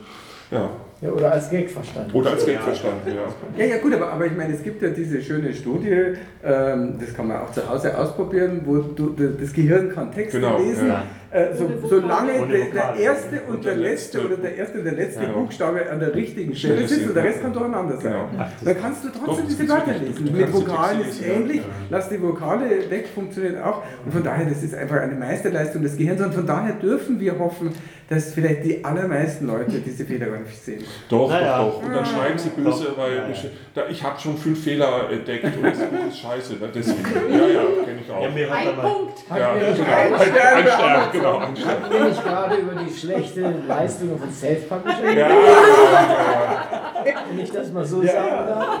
Also immer schwierig. ja. Gut, äh, haben wir gelacht. Und kommen wir jetzt zum Ernst. Äh, Kommt, kommen wir zum Geld. Noch ernster. Ähm, wie, so ein Laden wie dieser hier ist, A, kostet Geld, das ist das eine. Und das zweite ist, aber sie verkaufen ja auch Dinge. Es wird alles brav aufgenommen, das machen ja die Kassen heutzutage ganz gut. Ich will gar nicht wissen, wie viel. Ich meine, nur ein bisschen läuft Ja. oder, oder Sie sind jetzt, glaube ich, Ja, eine das Woche, ist natürlich jetzt 14 erstmal Tage, nicht, ne? ist erstmal nicht die beste Zeit für einen Buchhandel Genau. im Sommer. Ja. ist nicht die beste Zeit. Also Also es braucht auch Anlauf noch, Ja. Ja. glaube ich. Aber da Oder? bin ich zuversichtlich. Ja, Also, ich Also meine, letztes Mal haben August wir noch, am, hm. am ersten Advent Mhm. äh, Ja, losgelegt. Ja, das war Und natürlich das, toll. das Das ist gigantisch. Nee, das das ist, das ist gigantisch. Ja, Die, die Zeitungen haben sofort Mhm. berichtet und ab Mhm. dann konnten wir kaum so viele Bücher hier reintragen, wie Ja. wieder rausgetragen wurden. Also es war wirklich sehr, sehr gut. Das war- super. Ähm, aber Ja. jetzt läuft es umgekehrt und wir richten uns zwar vielleicht mit den Postkarten an Gäste, aber eigentlich ist es ja ein Laden für Einheimische. Einheimisch, ja. also von diesen 70.000, die da pro Tag vorbeirennen, die kommen nicht alle rein. Nee. Ja, unter Corona-Bedingungen schon gar nicht. Und, Genau, äh, die dürfen ja alle nicht gleichzeitig Ja, rein. ja, immer nur rein. also, Aber aber ich meine, es ist immer natürlich ein, guter Ort. Also Ja. wenn die Leute das dann wissen, jeder Ja. kommt irgendwann mal im Laufe der Woche in den Marienplatz, also das ist schon wichtig. Äh, In einer kleinen Straße irgendwo in einem Rückgebäude wird das nicht funktionieren. Aber die, die Massen, die vorbeiströmen, die sind im Grunde genommen auch nicht wirklich unser Klientel. Die strömen eben vorbei. Ja. Ja, aber ich bin trotzdem überrascht, wie viele die Veränderung merken ja. Mhm. und dann nicht einfach weitergehen, sondern eben doch ihre Nase hier Das stimmt. und fragen, was ist das und wie lange seid ihr schon hier? Habe ich euch übersehen? Was macht ihr hier? Was war hier vorher? Das ist genau, ganz wichtig. Ganz ja. wichtig. Ja. Äh, aber dann habe ich sie ja schon an der Angel. Was war denn hier vorher? Erzähl. Beim vorigen Laden wissen wir es, da war es ähm, Ex- Lederwaren Eigner. Eigner, ja. Aber hier weiß Hier drin war früher ein Kindermodengeschäft Mhm. und das war ja dann auch leer gestanden über ein Jahr lang und dann haben die ja äh, hier das noch renoviert. Also ganz ursprünglich fest drin war ein Kindermodenladen. Mhm, verstehe. Und das war, deswegen war doch auch der, der Himmel war doch mit so Vögeln, blau Ja, mit ja. Vögeln bemalt. Kann ich mich noch erinnern? Ähm, und das war dann auch eine Zwischennutzung. Als wir unsere Zwischennutzung hatten, hatten sie hier eine Zwischennutzung mit Möbeln und Mit so Design. Sachen, ja. Mhm. Und Ja, also viele Kunden interessieren sich natürlich dafür, was das jetzt ist für eine Konstellation, auch wie das weitergeht. Viele fragen danach, was macht es denn danach? Und manche haben beim ersten Laden auch sofort gecheckt, ja, das, das ist eigentlich super, dass das so gibt. Und manche haben auch sofort an die Verwaltung geschrieben. Ja. Also bis rauf in den zweiten Stock. Bestimmt. Ja. Genau, Reiter hat mehrere Briefe bekommen. Ja. Ja. Ja, aber ich glaube, das ist doch gut, lass die doch da machen. Ja. Ach so rum. Ja. Ach so, ach so. Ja, Ja, ja, ja, beschwert sich schon. Nein. Man muss ja in Deutschland immer an Beschwerden denken. Also das war wirklich auffällig, weil haben das sofort überrissen, was Ja. das, dass es nicht selbstverständlich Ah, ja, ist und, toll. und dass ihnen das gefallen hat. äh, Und es war tatsächlich so, ich habe damals, ich habe auch letztes Mal den Mietvertrag gemacht, damals war es noch direkt über das Kommunalreferat, über die Immobilienverwaltung. Und die Dame von der Immobilienverwaltung war sehr nett, mit der hatte ich dann immer Kontakt. Und die hat mir hinterher dann auch gesagt, als wir so Abschluss und bla bla, das, hat, das ist das erste Mal, dass ich von einem Laden, so die wir so Zwischennutzung haben, dass, wir, dass ich dann einen Brief bekommen habe und dass es also Briefe, dass es positiv angenommen worden ist. Das muss ganz toll, also ganz toll. Die fand es irgendwie völlig äh, faszinierend. Also wir müssen gut angekommen sein, tatsächlich. Wir haben niemanden erpresst, jetzt irgendwie Briefe zu schreiben, aber es, wir haben natürlich gelegentlich gesagt, so, okay, wenn du, wir wissen, wo dein Auto steht, aber Aber es Wir, ist schön. wir haben überraschend viele Stammkunden, die ab wirklich einmal Ja. im Monat mindestens stimmt, kommen ja. und schauen und wirklich gern was kaufen wollen. also es war jetzt ja auch Mhm. ganz, also ich weiß nicht, bei euch wahrscheinlich auch, bei mir waren es ein paar Mal Leute, die, ach, endlich Ja, ist er genau, wieder wieder da. da. Ah, Ja, genau. Schön, ja. Und hoffentlich bleibt ihr jetzt. Ja. Das sagen wirklich viele. Ja. ja, ja. Ja. Und das ist diese Mischung vielleicht, ja, die, Ja, ich glaube, es ist auch sympathisch für viele, dass es da ein paar kleine, Natürlich. mal die, die Was Besonderes, was man Man einfach schon Sympathien. Ja. Auf jeden Fall, absolut. Ja. Und viele mögen nicht bei Amazon kaufen. Nee. Ja. Und äh, die wollen eigentlich schon zum Buchhandel gehen und die Buchhandlungen, die werden immer weniger. Das, Ja, ist ja. ja so. Oder das Mhm. Sortiment wird immer mehr eingeschränkt. Also die, für die ist das eigentlich eine Bereicherung. Ja, Oase direkt. Ja, ja. Was mir Ja. noch ein bisschen fehlt, sind die Kunden, äh, die Kulturkunden, die jetzt da, wir haben ganz oft äh, beim letzten Mal vor der Oper oder vom Theater welche eingekauft. So, Und die ja. waren auf dem Weg und das war echt oft so, die haben so viel gekauft. Ja? Ja. So kurz vor der Vom Wahnsinn. Theater? Ja, Das müssen ja alles mitschleppen. ja, das, die waren ganz euphorisch. Also, und Ja. die kommen halt jetzt nicht so als. Den großen Brockhaus hätten Sie nicht. Wenn man einmal im Kulturstimmung Ja, ist, dann genau, ja, das war echt auffällig. Also, Aber stimmt, genau, das fehlt uns ja die jetzt. sind noch nicht, die Wir bisschen, sollten ja. unbedingt darauf hinarbeiten, dass da mehr Wieder mehr. wieder Ja, die haben wir zu. Die haben wir das, zu. das merkt man Ja, ja, nämlich ist schon noch, natürlich, genau. Äh, Corona. Äh, wie sind Sie über Corona gekommen? Wie, wie haben Sie es angestellt? Wie haben Sie es gemacht? Nicht zumachen zu müssen oder wie hat Sie es getroffen? Da wir ja alle Selbstausbeuter bis zum Exzess sind, glaube ich, oder?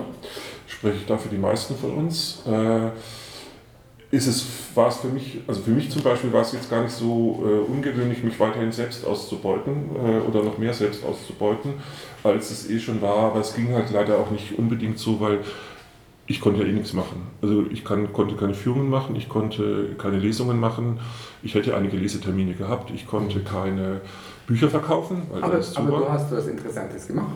Du hast ein sehr spezielles Buch gemacht. Das stimmt. Ich habe ein Buch über das Zoo München, das die nackte Stadt, äh, gemacht. Ähm, also sprich, ich bin umgegangen, habe fotografiert, wie leer der Marienplatz ausschaut, Ja. weil ich den nie wieder zur Mittagszeit so leer sehen werde. Das ist wahr. Ja. Vermute ich jetzt mal, ja. Äh, und das habe ich gemacht. Ich habe die Zeit natürlich schon genutzt, habe das Buch dann über äh, eine kleine Auflage gemacht und habe es dann verkauft, zum Glück, und habe damit dann noch Geld verdient, natürlich. In Kleinigkeit. Aber ähm, was soll ich jetzt sagen? Äh, Corona? Ja, also es hat natürlich auch dazu geführt, dass ich zum Beispiel Buchprojekte, die ich für dieses Jahr noch vorhatte, dass ich die jetzt doch lieber von vornherein, auch wenn ich noch nicht weiß, wie das jetzt hier läuft und wenn es jetzt, wenn es jetzt gut läuft, ich schiebe es lieber erstmal aufs nächste Jahr, also die Produktion. Ich habe jetzt zwar ein neues Buch, ein neues Thema kurzfristig reinbekommen, das ich auf jeden Fall mache. Das kommt nächste Woche raus, weil ich da einen sehr berühmten oder sehr großen Autor an Land ziehen konnte. Da habe ich gedacht, nee, mit dem kann man vielleicht Geld machen. Wer weiß, ich hoffe es mal. ähm, aber sonst ist, äh, ich glaube, haben einige geschoben, oder? Also Du wahrscheinlich ja, nicht, aber. Insgesamt hat es tatsächlich ganz gut überlebt, eigentlich, wenn man so die Zahlen insgesamt anschaut. Und jeden, die Reiseführer natürlich total eingebrochen, Ja. Kinderbuch tatsächlich nicht eingebrochen. Ja, das habe ich gehört. ja, genau. Ja gut, klar, haben ja verschiedene brauchen Verlage. Beschäftigung Ja. und Ja, ja. äh, Aber waren die haben auch. Geburtstag und die Oma muss Ja, die haben halt online, wir haben online weiterverkauft. Eben. Also ich weiß auch von einer Buchhandlung, äh, die hier in der Straße, die, die haben, den hat die jetzt auch nicht so getroffen. Der hat gesagt, der hat online, der hat auch einen Onlinehandel, Mhm. der hat Kinderbücher und Bastelbücher verkauft wie geschnittenes Brot. Der war ganz, ganz zufrieden. Also ja, ja, es war schon, aber nicht.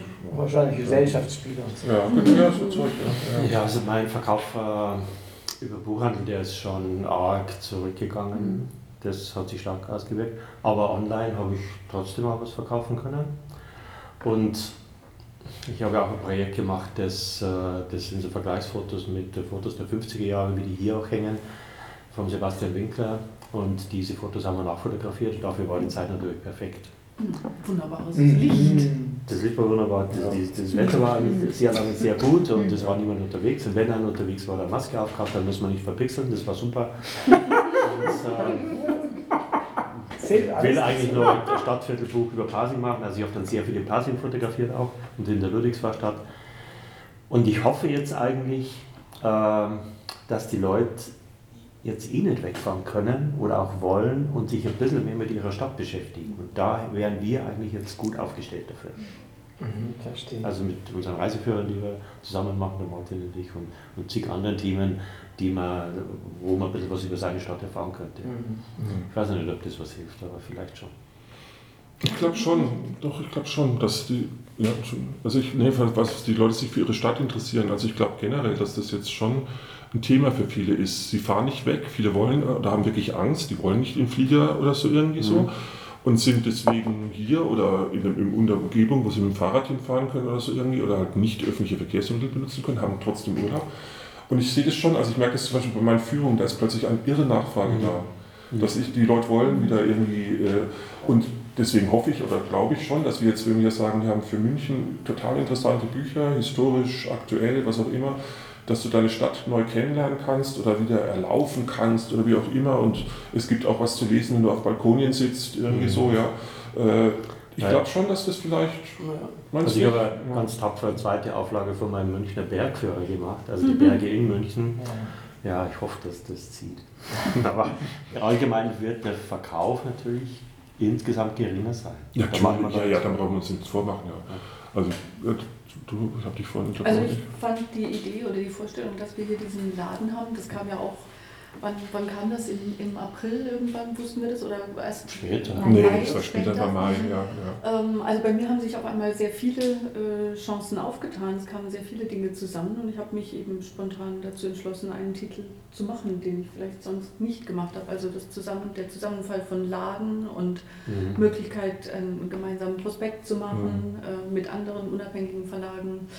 Ähm, das fand ich alles so attraktiv und aussichtsreich und dann auch diesen Verkauf hier, dass, Mhm. dass ich mich getraut habe, Mhm. was ich vorher vielleicht nicht gemacht hätte. Ich meine, es ist auch ohne Corona-Abenteuer. Ja, Was Das wir die veranstalten im Alltag. einfach auch Es ist und die ist Also auch keiner von uns braucht mehr Mhm. Abenteuerurlaub, das haben wir jeden Tag. Vielleicht nochmal das abschließend zum, zum Corona-Problem. Wird für euch, eure Verlage, für diese Gruppe nach Corona, was immer das ist, vielleicht alles freigegeben manchmal, nach Corona etwas anders sein als vorher? Für die Verlagsbranche. Ja, für euch, die hier am Tisch sitzen? Ja, also für mich als Person schon, weil ich jetzt gemerkt habe, die Monate, dass ich im letzten Jahr viel zu viel gemacht habe. Dass das auch zu anstrengend war. Mag ich nicht mehr. Also es muss weniger sein. Und ähm, äh, jetzt ist schon wieder gefährdet, weil jetzt kommen schon wieder die, die ganzen Termine an. Also es war mal angenehm, dass wochenlang kein Termin Mhm. war. Aber also für mich persönlich habe ich jetzt da ein paar, paar Schlüsse gezogen. Für die Verlagsbranche, ich fürchte, dass sehr viele Leute gemerkt haben, dass sie sehr vieles nicht brauchen. Mhm. Mhm. Ob jetzt zwar die Bücher dabei sind, kann ich nicht mit Bestimmtheit sagen. Vielleicht haben wir Glück und sie sind nicht dabei. Aber es wird auch immer, äh, also viele ältere äh, Kunden sagen mir, Herr Schimmer, ich habe keinen Platz mehr, ich kann keine Bücher mehr kaufen. Und umziehen können die Leute nicht, das geht nicht mehr. Also das ist sowieso ein allgemeines Problem. Kann schon sein, dass das durch Corona das Konsumverhalten allgemein anders sein wird. Viele haben halt nicht mehr so viel Geld wie vorher. Ja, aber Lesen, glaube ich, hat zu den besten Beschäftigungen Ja. in der Zeit gehört. Ja. Also am Anfang waren alle sehr nervös, aber als, Ja. nachdem sich das Mhm. gelegt Mhm. hat, Mhm. Ähm, war, gehörte doch Lesen zum, zum Besten. Und also ich weiß, dass zum Beispiel ähm, Buchhandlungen in der Vorstadt, die hatten eine sehr gute Zeit. Mhm. Mhm. Weil sie, weil sie eben auch nah an ihren Kunden waren und weil sie sich notfalls aufs Radl gesetzt Ja, ja, haben, um genau. die Ja, Bücher ja, hinzubringen. Ja. Und vielleicht hat Corona ge äh, gebracht, dass man sich genau anschaut, was man liest oder mit welchen Mhm. Personen man sich Mhm. umgibt Mhm. und äh, daraus halt dann seine Lehren zieht und das vielleicht alles nicht ganz so weitläufig macht, aber dafür persönlicher. Und auch da hätten wir ein, eine gute Ausgangssituation, weil das hier ist sehr persönlich. Mhm. Ja, wir kennen das als Privatperson tatsächlich so, dass man merkt, wie sehr eine Kultur fehlt. Also natürlich weiß man das irgendwie, aber echt, man kann nicht kein mehr Buchhandlung, man kann nicht stöbern, man kann nicht ins Museum. Das war wirklich eine existenzielle Erfahrung. Und das ging, glaube ich, schon auch vielen Leuten so. Und das ist eigentlich auch was, was Schönes, ein schöner Nebeneffekt sozusagen. Ja, also die Leute sind ausgehungert, habe ich schon auch Genau. Eindruck, ja. Also mir persönlich ging es auch so wie dir. Ich fand es herrlich, wochenlang keine Termine zu haben. Mhm. Ich fand es toll, mal Ruhe zu haben. Äh, wobei natürlich trotzdem immer im Knack saß, oh Mhm. Gott, finanziell, Geht es äh, ja, geht's weiter. Aber trotzdem fand ich es toll. Ich habe die Zeit eigentlich so privat genossen. Ja? Äh, und jetzt merke ich halt, wo es wieder losging. Gut, der Laden ist ja eine Ausnahmesituation, die man nicht äh, ständig, wir müssen den Laden einrichten, müssen dessen ist und dann plötzlich kommen wieder alle und dann wollen sie Führung machen, dann wollen, kriegst du wieder Buchange also Manuskriptangebote und so weiter und plötzlich bricht wieder alles auf, über einen hinein. Und da merke ich halt auch, nee, äh, so ein bisschen Corona-Ruhe äh, wäre jetzt schon wieder ganz gut, weil halt plötzlich dann alles wieder auf einen Schlag kommt. Und, Aber äh, jetzt, weil du es gerade sagst, man ist auf einmal wieder Manuskripte angeboten bekommen. ja, jetzt kommen sie mit ihren Corona-Tagebüchern. Ja, Ja, ja, ja. Hast du auch schon gekriegt? Oh. Ja, ja, eben, weil ich meine, es steht ja in Anführungszeichen Ja. zu befürchten, dass jetzt die ganzen Leute zu Hause Zeit hatten und geschrieben haben, auf Ja. Teufel komm raus. War ja auch so bei Autoren, die sonst, äh, also Autoren, die eh schon Bücher haben und dann halt nirgends auf Lesungen konnten. Man kenne ich einige, die gesagt haben, mein Gott, ich schreibe jetzt halt an meinem nächsten Roman weiter. Ne? Ja. Aber es steht natürlich in Anführungszeichen zu befürchten, dass noch mehr Leute kommen und sagen, ah, ich hätte hier was ganz Tolles, was vielleicht nicht ganz toll ist, aber macht ja nichts.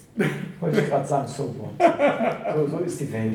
Eben, es kann ja auch was Schönes dabei Ist ja sein. nicht bestimmt das eine oder andere richtig tolle Buch. Ja, nee, nee, ich, ich fand es ja eh verblüffend. Also, weil, weil ich habe bei mir auf der Homepage äh, steht überhaupt nichts von wegen, dass man ein Manuskript ein, Ja. einschicken könnten, könnte. Ich kriege jetzt auch nicht so viel, Gott sei Dank. Äh, und, aber witzigerweise hatte ich eigentlich relativ oft den Eindruck, das, was die Leute mir schicken, vielleicht weil es schon so ein bisschen nicht einladend äh, äh, ausschaut für Autoren, äh, da war erstaunlich viel gar nicht schlecht und trotzdem habe ich natürlich äh, fast nie, ich glaube, ich habe einen, einen einzigen dann mal, Ja, mal genommen tatsächlich und, und, und andere habe ich dann auch, mal, auch, auch an euch weiter. Ach, du warst das. Ja, ein, ein Buch bei dir. Das war vorher auch bei mir mal vorgeschlagen. Dabei. Nein, aber ein super Buch, aber wäre nichts für mich gewesen. Aber ja, naja. Bei einem, Entschuldigung, bei einem konnte ich nicht widerstehen, der Ben Tax, der ist so Spezialist für Kanalisation. Der hat, der hat Tolles ein Ding, Buch- tolles Ding. Ja, das ist ein Lieblingsding. Ja, super Der hat ein Thema. Buch geschrieben über Max von Pettenkofer.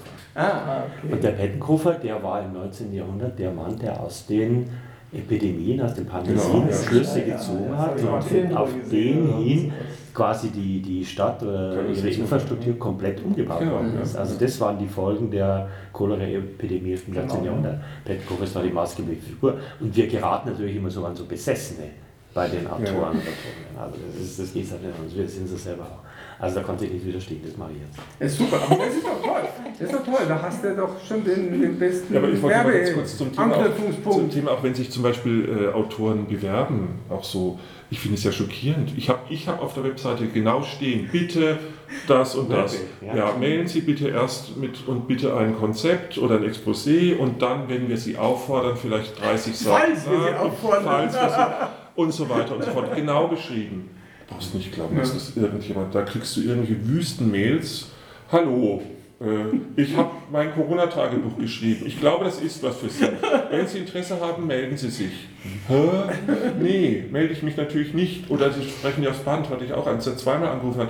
Ja, hallo, ich habe eine tolle Idee für ein Buch und das ist meine Telefonnummer, rufen Sie mich doch mal zurück. Nein, warum sollte ich denen jetzt einfach so zurückrufen? Die müssen natürlich auch mal wissen, wie man sich verkauft, sozusagen. Ja, also deswegen bin ich da manchmal schon schockiert.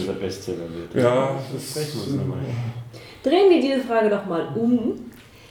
Wann, was muss ein Projekt, ein Manuskript, eine Buchidee haben, um euer Herz so sehr zu gewinnen, dass ihr es verlegt? Einmal im Kreis. Im Kreis. Es muss mit Kanalisation zu tun haben. ja, das ist schon mal. Also, also es, es muss mich einfach ansprechen. Also ich bin wirklich ein Bauchmensch. Das ist mitunter mit für Geschäfte ganz schlecht, habe ich schon festgestellt, weil ich oft Bauchentscheidungen treffe, die nicht persönlich gut, die ich gut finde, die mich befriedigen sozusagen. Und hinterher stelle ich dann fest, ach scheiße, äh, finanziell war es natürlich irgendwie wieder mal ein Griff ins Klo. Aber ich war, war froh, dass ich es gemacht hatte. Aber bestes Beispiel, also was mich, den, den Autor, den ich sofort genommen habe, der mir, das war der Florian Scherzer, als er mir Neubayern angeboten hat, weil da hat alles, irgendwie hat mich das, der, der, hat mich das Anschreiben sofort an, der hat es richtig formuliert, hat mich sofort erreicht und ich fand das Thema total interessant und dann äh, hat er mir auch gleich eine Leseprobe mitgeschrieben. Da lese ich dann halt mal rein und dann fand ich das gleich so, dass ich dachte, das ist ein cooles Thema. Oder das, das Buch finde ich, also eine spannende Idee, schick mir mal dein Manuskript. So. Und so passiert es ab und zu mal. Also das, das muss mich einfach wirklich ansprechen. Und äh, bei Belletristik bin ich immer sehr vorsichtig, weil Belletristik schwierig zu verkaufen ist mitunter. Ja. Auch bei Krimis. Man denkt immer, Krimis laufen ja sofort. Nee. Äh, äh, äh. Der Krimimarkt ist so dicht mit allem, wie du schon vorhin sagtest, da kommen von gewissen Verlagen äh, wirklich eine Masse einfach. Schockweise. Ja. Und die haben dann zum Teil Beispiel in den großen Buchhandlungen ja dann auch Meter gemietet. Ja?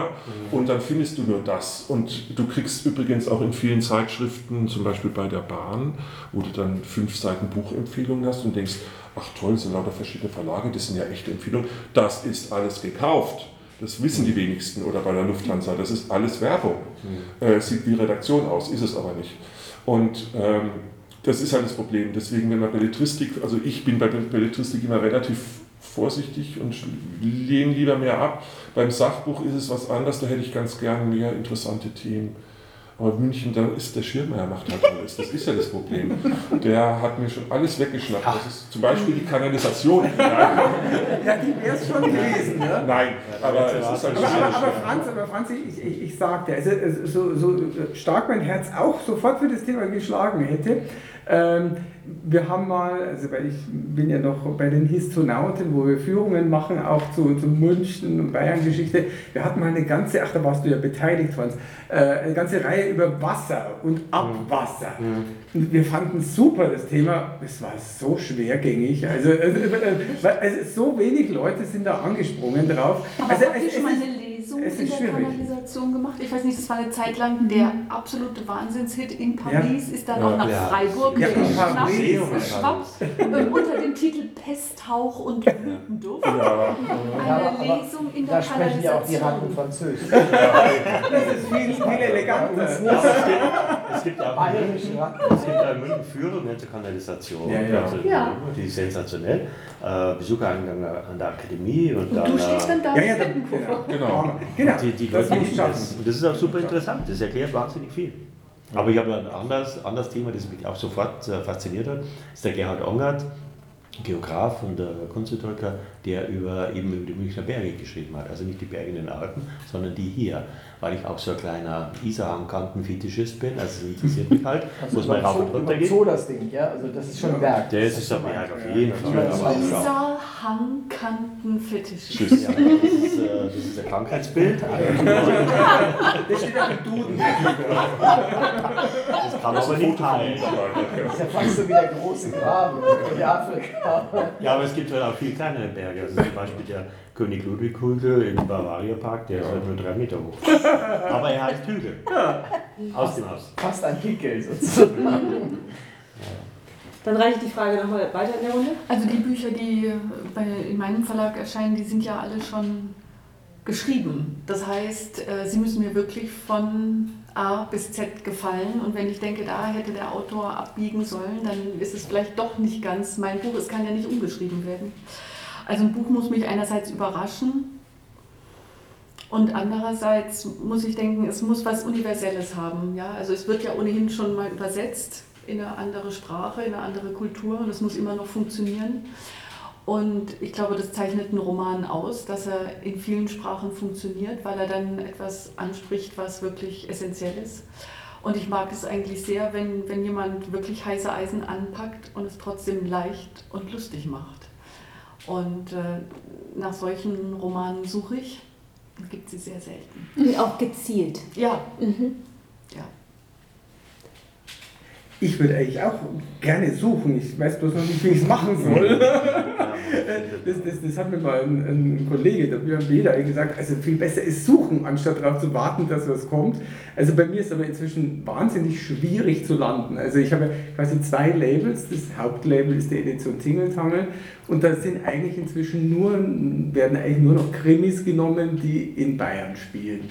Oder Tod am Gardasee, klingt jetzt nicht so bayerisch, äh, das Spiel... Aber mal dazugehört. Äh, ja, ah, dieses natürlich, ich, ich, habe, genau, ich habe ein großes Faible für, für Geschichte. Ne? Nein, aber das spielt am Chiemsee und am Gardasee, so muss man das sagen. Gardasee gehört ja quasi und außerdem, genau, Gardasee gehört dazu, aber ich kann auch immer sagen, das ist ein Bayern und Italien-Krimi.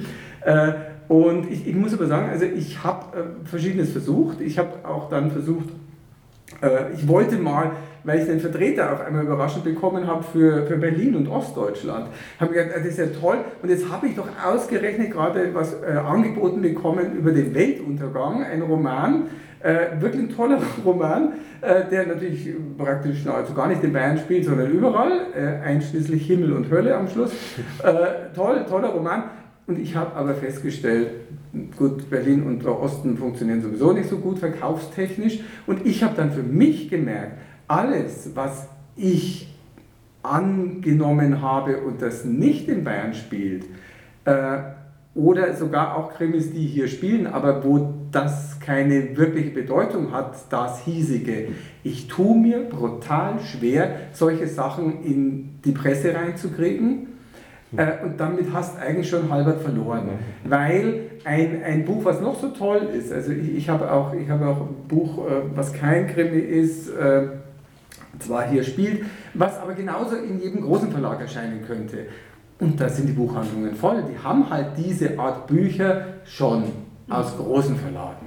Ja? Und dann komme ich da gar nicht ran. Das heißt, ich brauche also tatsächlich irgendwie das Besondere. Das klingt jetzt sehr allgemein, das Besondere, aber das heißt, ich, also was bei mir dann super funktioniert, äh, aber das sind Spezialkonstellationen. Ich habe äh, historische Thriller, die auf Neuschwanstein und auf anderen äh, Schlössern spielen ähm, äh, von Ludwig II, aber der Autor hat da auch einen Wahnsinnsbezug. Also da konnte ich dann eben mit dem Autor auch hausieren gehen, sozusagen, weil der war mal also quasi Schlossverwalter auf Neuschwanstein, da hast du Geschichte.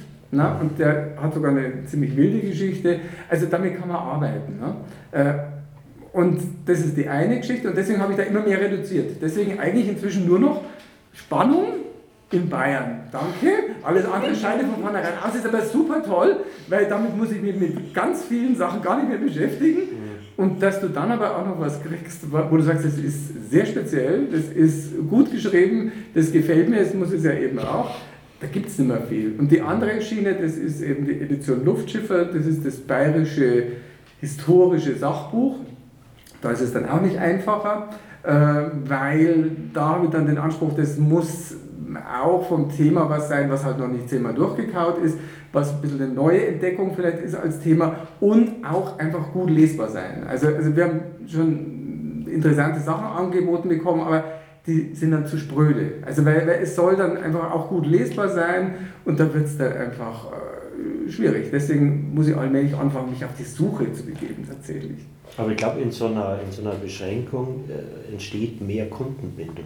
Ja, ja es wird für mich viel einfacher. Es wird für mich viel einfacher, weil ich, ich muss dann auch nicht noch, nicht noch äh, ich habe jetzt inzwischen sogar mir gedacht, ich streiche auch Franken, ich mache bloß. Franken ist dann für mich auch nicht mehr, es ist zu kompliziert. Es ist zu kompliziert. Ich, ich hatte einen sehr guten äh, kriminellen Bamberg-Spiel, äh, der auch interessant gewesen wäre, weil es auch noch mit Geschlechteridentitäten zu tun hatte. Also äh, tolles Thema. Schreibst du immer auf Oberammergau. Ja, genau, genau. Äh, Passt jetzt doch besser hin mit den Blöd, gell? Blöd, wenn man dann sagen muss, wenn es da spielen wird. Nein, das ist aber wirklich einfach auch was für die Presse, weil, weil ich muss keine neuen Pressekontakte auftun. Äh, ich bin auch dann in diesen Buchhandlungen schon eher bekannt und in Franken, ich weiß nicht, ob da allzu viele Bücher von mir schon lagen. Also es macht es einfacher. Mhm.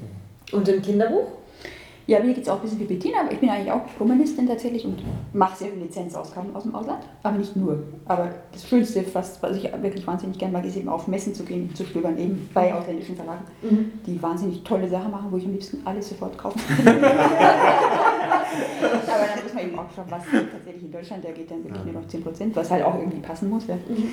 Ähm, und natürlich auch, was dann ins Programm passt, eben irgendwie schon einen Anspruch literarisch sowohl als auch bei Bilderbuch natürlich künstlerisch. Mhm. Es ist natürlich, wie du sagst, auch ganz viel Bauchgefühl. Einfach, die mhm. Bilder gefallen mir, ja, warum? Die gefallen mir also mit meiner Prägung und warum gefallen mir die. So ist es halt einfach. Ähm, das kommt dann auch dazu. Und ich mache aber auch Autoren schon hier, Autorinnen schon hier, die sich dann daraufhin bewerben, aber auch wirklich sehr wenig. Mhm. Bewerben sich eigentlich die Autorinnen und äh, IllustratorInnen gemeinsam? Oder? Das ist ganz verschieden. Okay. Manche haben wirklich das fertige Projekt in der Tasche Manche haben nur einen Text, manche haben nur die Bilder. Also ja, da muss man dann mal schauen. Mhm. Ich mache aber tatsächlich mehr Übersetzungen. Mhm. mhm. Das können wir ja mit unserem München-Thema schlecht machen. Ja, schwierig. Dass wir Lizenzen kaufen Aus und Bayerischen?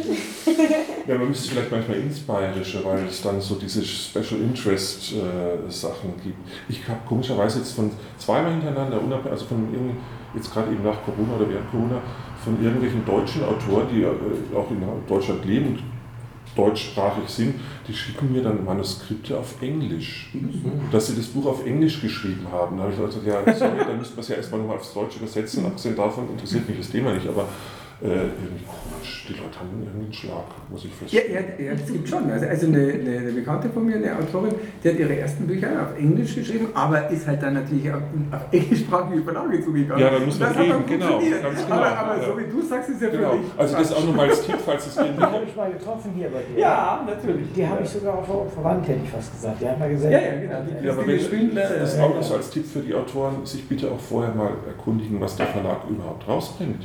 Ich habe oft den Eindruck, ich kriege Sachen angeboten, wo die einfach, die haben es irgendwo gelesen, ach, das ist ein Verlag, die Adresse finde ich mal raus, da schreibe ich mal hin.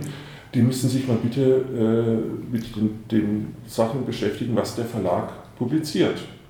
Und nicht einfach blind irgendwie an alle Streumails schreiben. Gab es auch schon eindeutig, da stand noch falscher Name und Kopf oben dran, ne? kriegst du auch. Sehr geehrter äh, ja. Buschkäfer. Ja, das ist ja noch, da hat er sich ja noch was bei gedacht. Ja. Maikäfer geschrieben. Maikäfer, ja. Äh, das, äh, ja.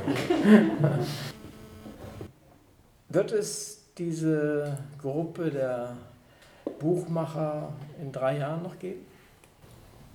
Ja, warum nicht? Vermutlich. Wir lösen es sofort auf. Ich denke schon, oder? Spricht nichts dagegen. Wovon hängt es ab? Wird sie größer werden oder wird sie sich verändern?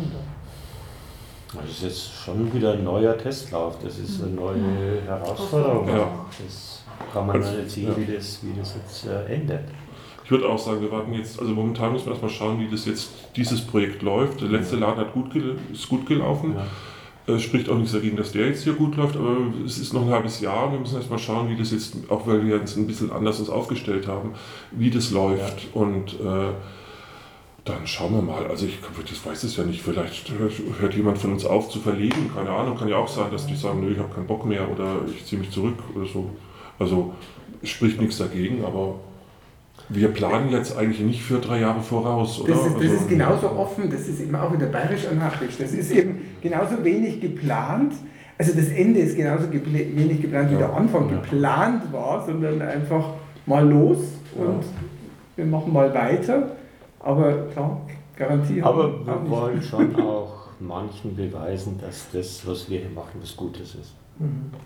Das haben wir eigentlich auch schon bewiesen. Mhm. Also wir, wir müssen ich glaube, wir müssen jetzt niemandem mehr was beweisen. Wir haben uns Na, schon ja. ganz, ja, für die Dauer, aber wir haben uns, glaube ich, schon ganz gut bewiesen, dass wir was Gutes machen und dass wir gut dastehen und dass wir was auf die Beine stellen können. Mhm. Und dass wir, äh, also ich meine, hallo, innerhalb von kürzester Zeit haben wir, mhm. wie lange gibt es uns jetzt? Drei Jahre, vier Jahre? Drei Jahre? Ja, nicht einmal das könnte ich jetzt spontan richtig also, sagen. Also es sind fast vier Jahre. Vier Jahre sind es so am Anfang. Ja. Haben wir uns zu, zu viert am Anfang getroffen. Da waren, äh, ja, ja, also, also, im Grunde eben der, genau. der, der, der Thomas hat ja eben euch gekannt und genau. mich kennengelernt. Und, und danach sind dann die Damen und dann noch der Schillow Verlag ja. dazu gekommen.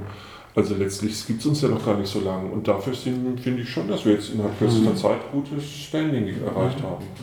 Und äh, jetzt über, vielleicht, der Thomas sagt ja auch gerne ein bisschen, an uns kommt keiner mehr vorbei. äh, das ist jetzt vielleicht ein bisschen forsch gesagt, aber letztlich irgendwo trifft es schon so, ja, doch. Ja. Also ich finde es super gut, das hat mir von Anfang an ganz toll gefallen, deswegen wollte ich hier gleich das Gespräch haben und äh, ich äh, gratuliere dazu, dass es noch keine Klagen untereinander gibt. Ich gratuliere, dass es offensichtlich keine Schlägereien regelmäßig gibt. Und all das ist in einer siebener Gruppe nicht selbstverständlich, die sich dann auch äh, geschäftliche Grundlagen teilen und äh, Interessen mhm. teilen, äh, die doch in, der, in unterschiedliche Richtungen laufen können. Da gratuliere ich dazu, dass das alles nicht so ist. Ich kenne ganz andere Situationen. Und ja, es hat uns, äh, um das da noch kurz einzusagen, ja. weil wir wurden ja letztes Mal auch, haben wir so intern und erfahren, dass eben von dem Kompetenzteam dass die sehr erfreut waren, dass wir uns nicht zerstritten haben, mhm. weil da wurden einige Pop-up-Stores vergeben zur gleichen Zeit mhm. und offensichtlich war es eher die Regel, dass die sich zerstritten ja. haben, als die Ausnahme. Ja. ja. Also wir wurden, ach, ihr habt euch nicht zerstritten mhm. wenigstens. Ja. Deswegen gratulierte ich dazu, das ist nicht selbstverständlich, durchaus nicht. Ich bedanke mich für das Gespräch, war toll, ich habe eine Menge gelernt, unsere Zuhörer werden eine Menge gelernt haben und ich hoffe, es hat euch ein bisschen Spaß gemacht und es bringt vielleicht auch die Gruppe nochmal in ein breiteres Bewusstsein und äh, ihr habt das verdient, der, der, Laden hat es verdient und die Literatur hat es verdient. Vielen herzlichen Dank. Danke. Danke auch.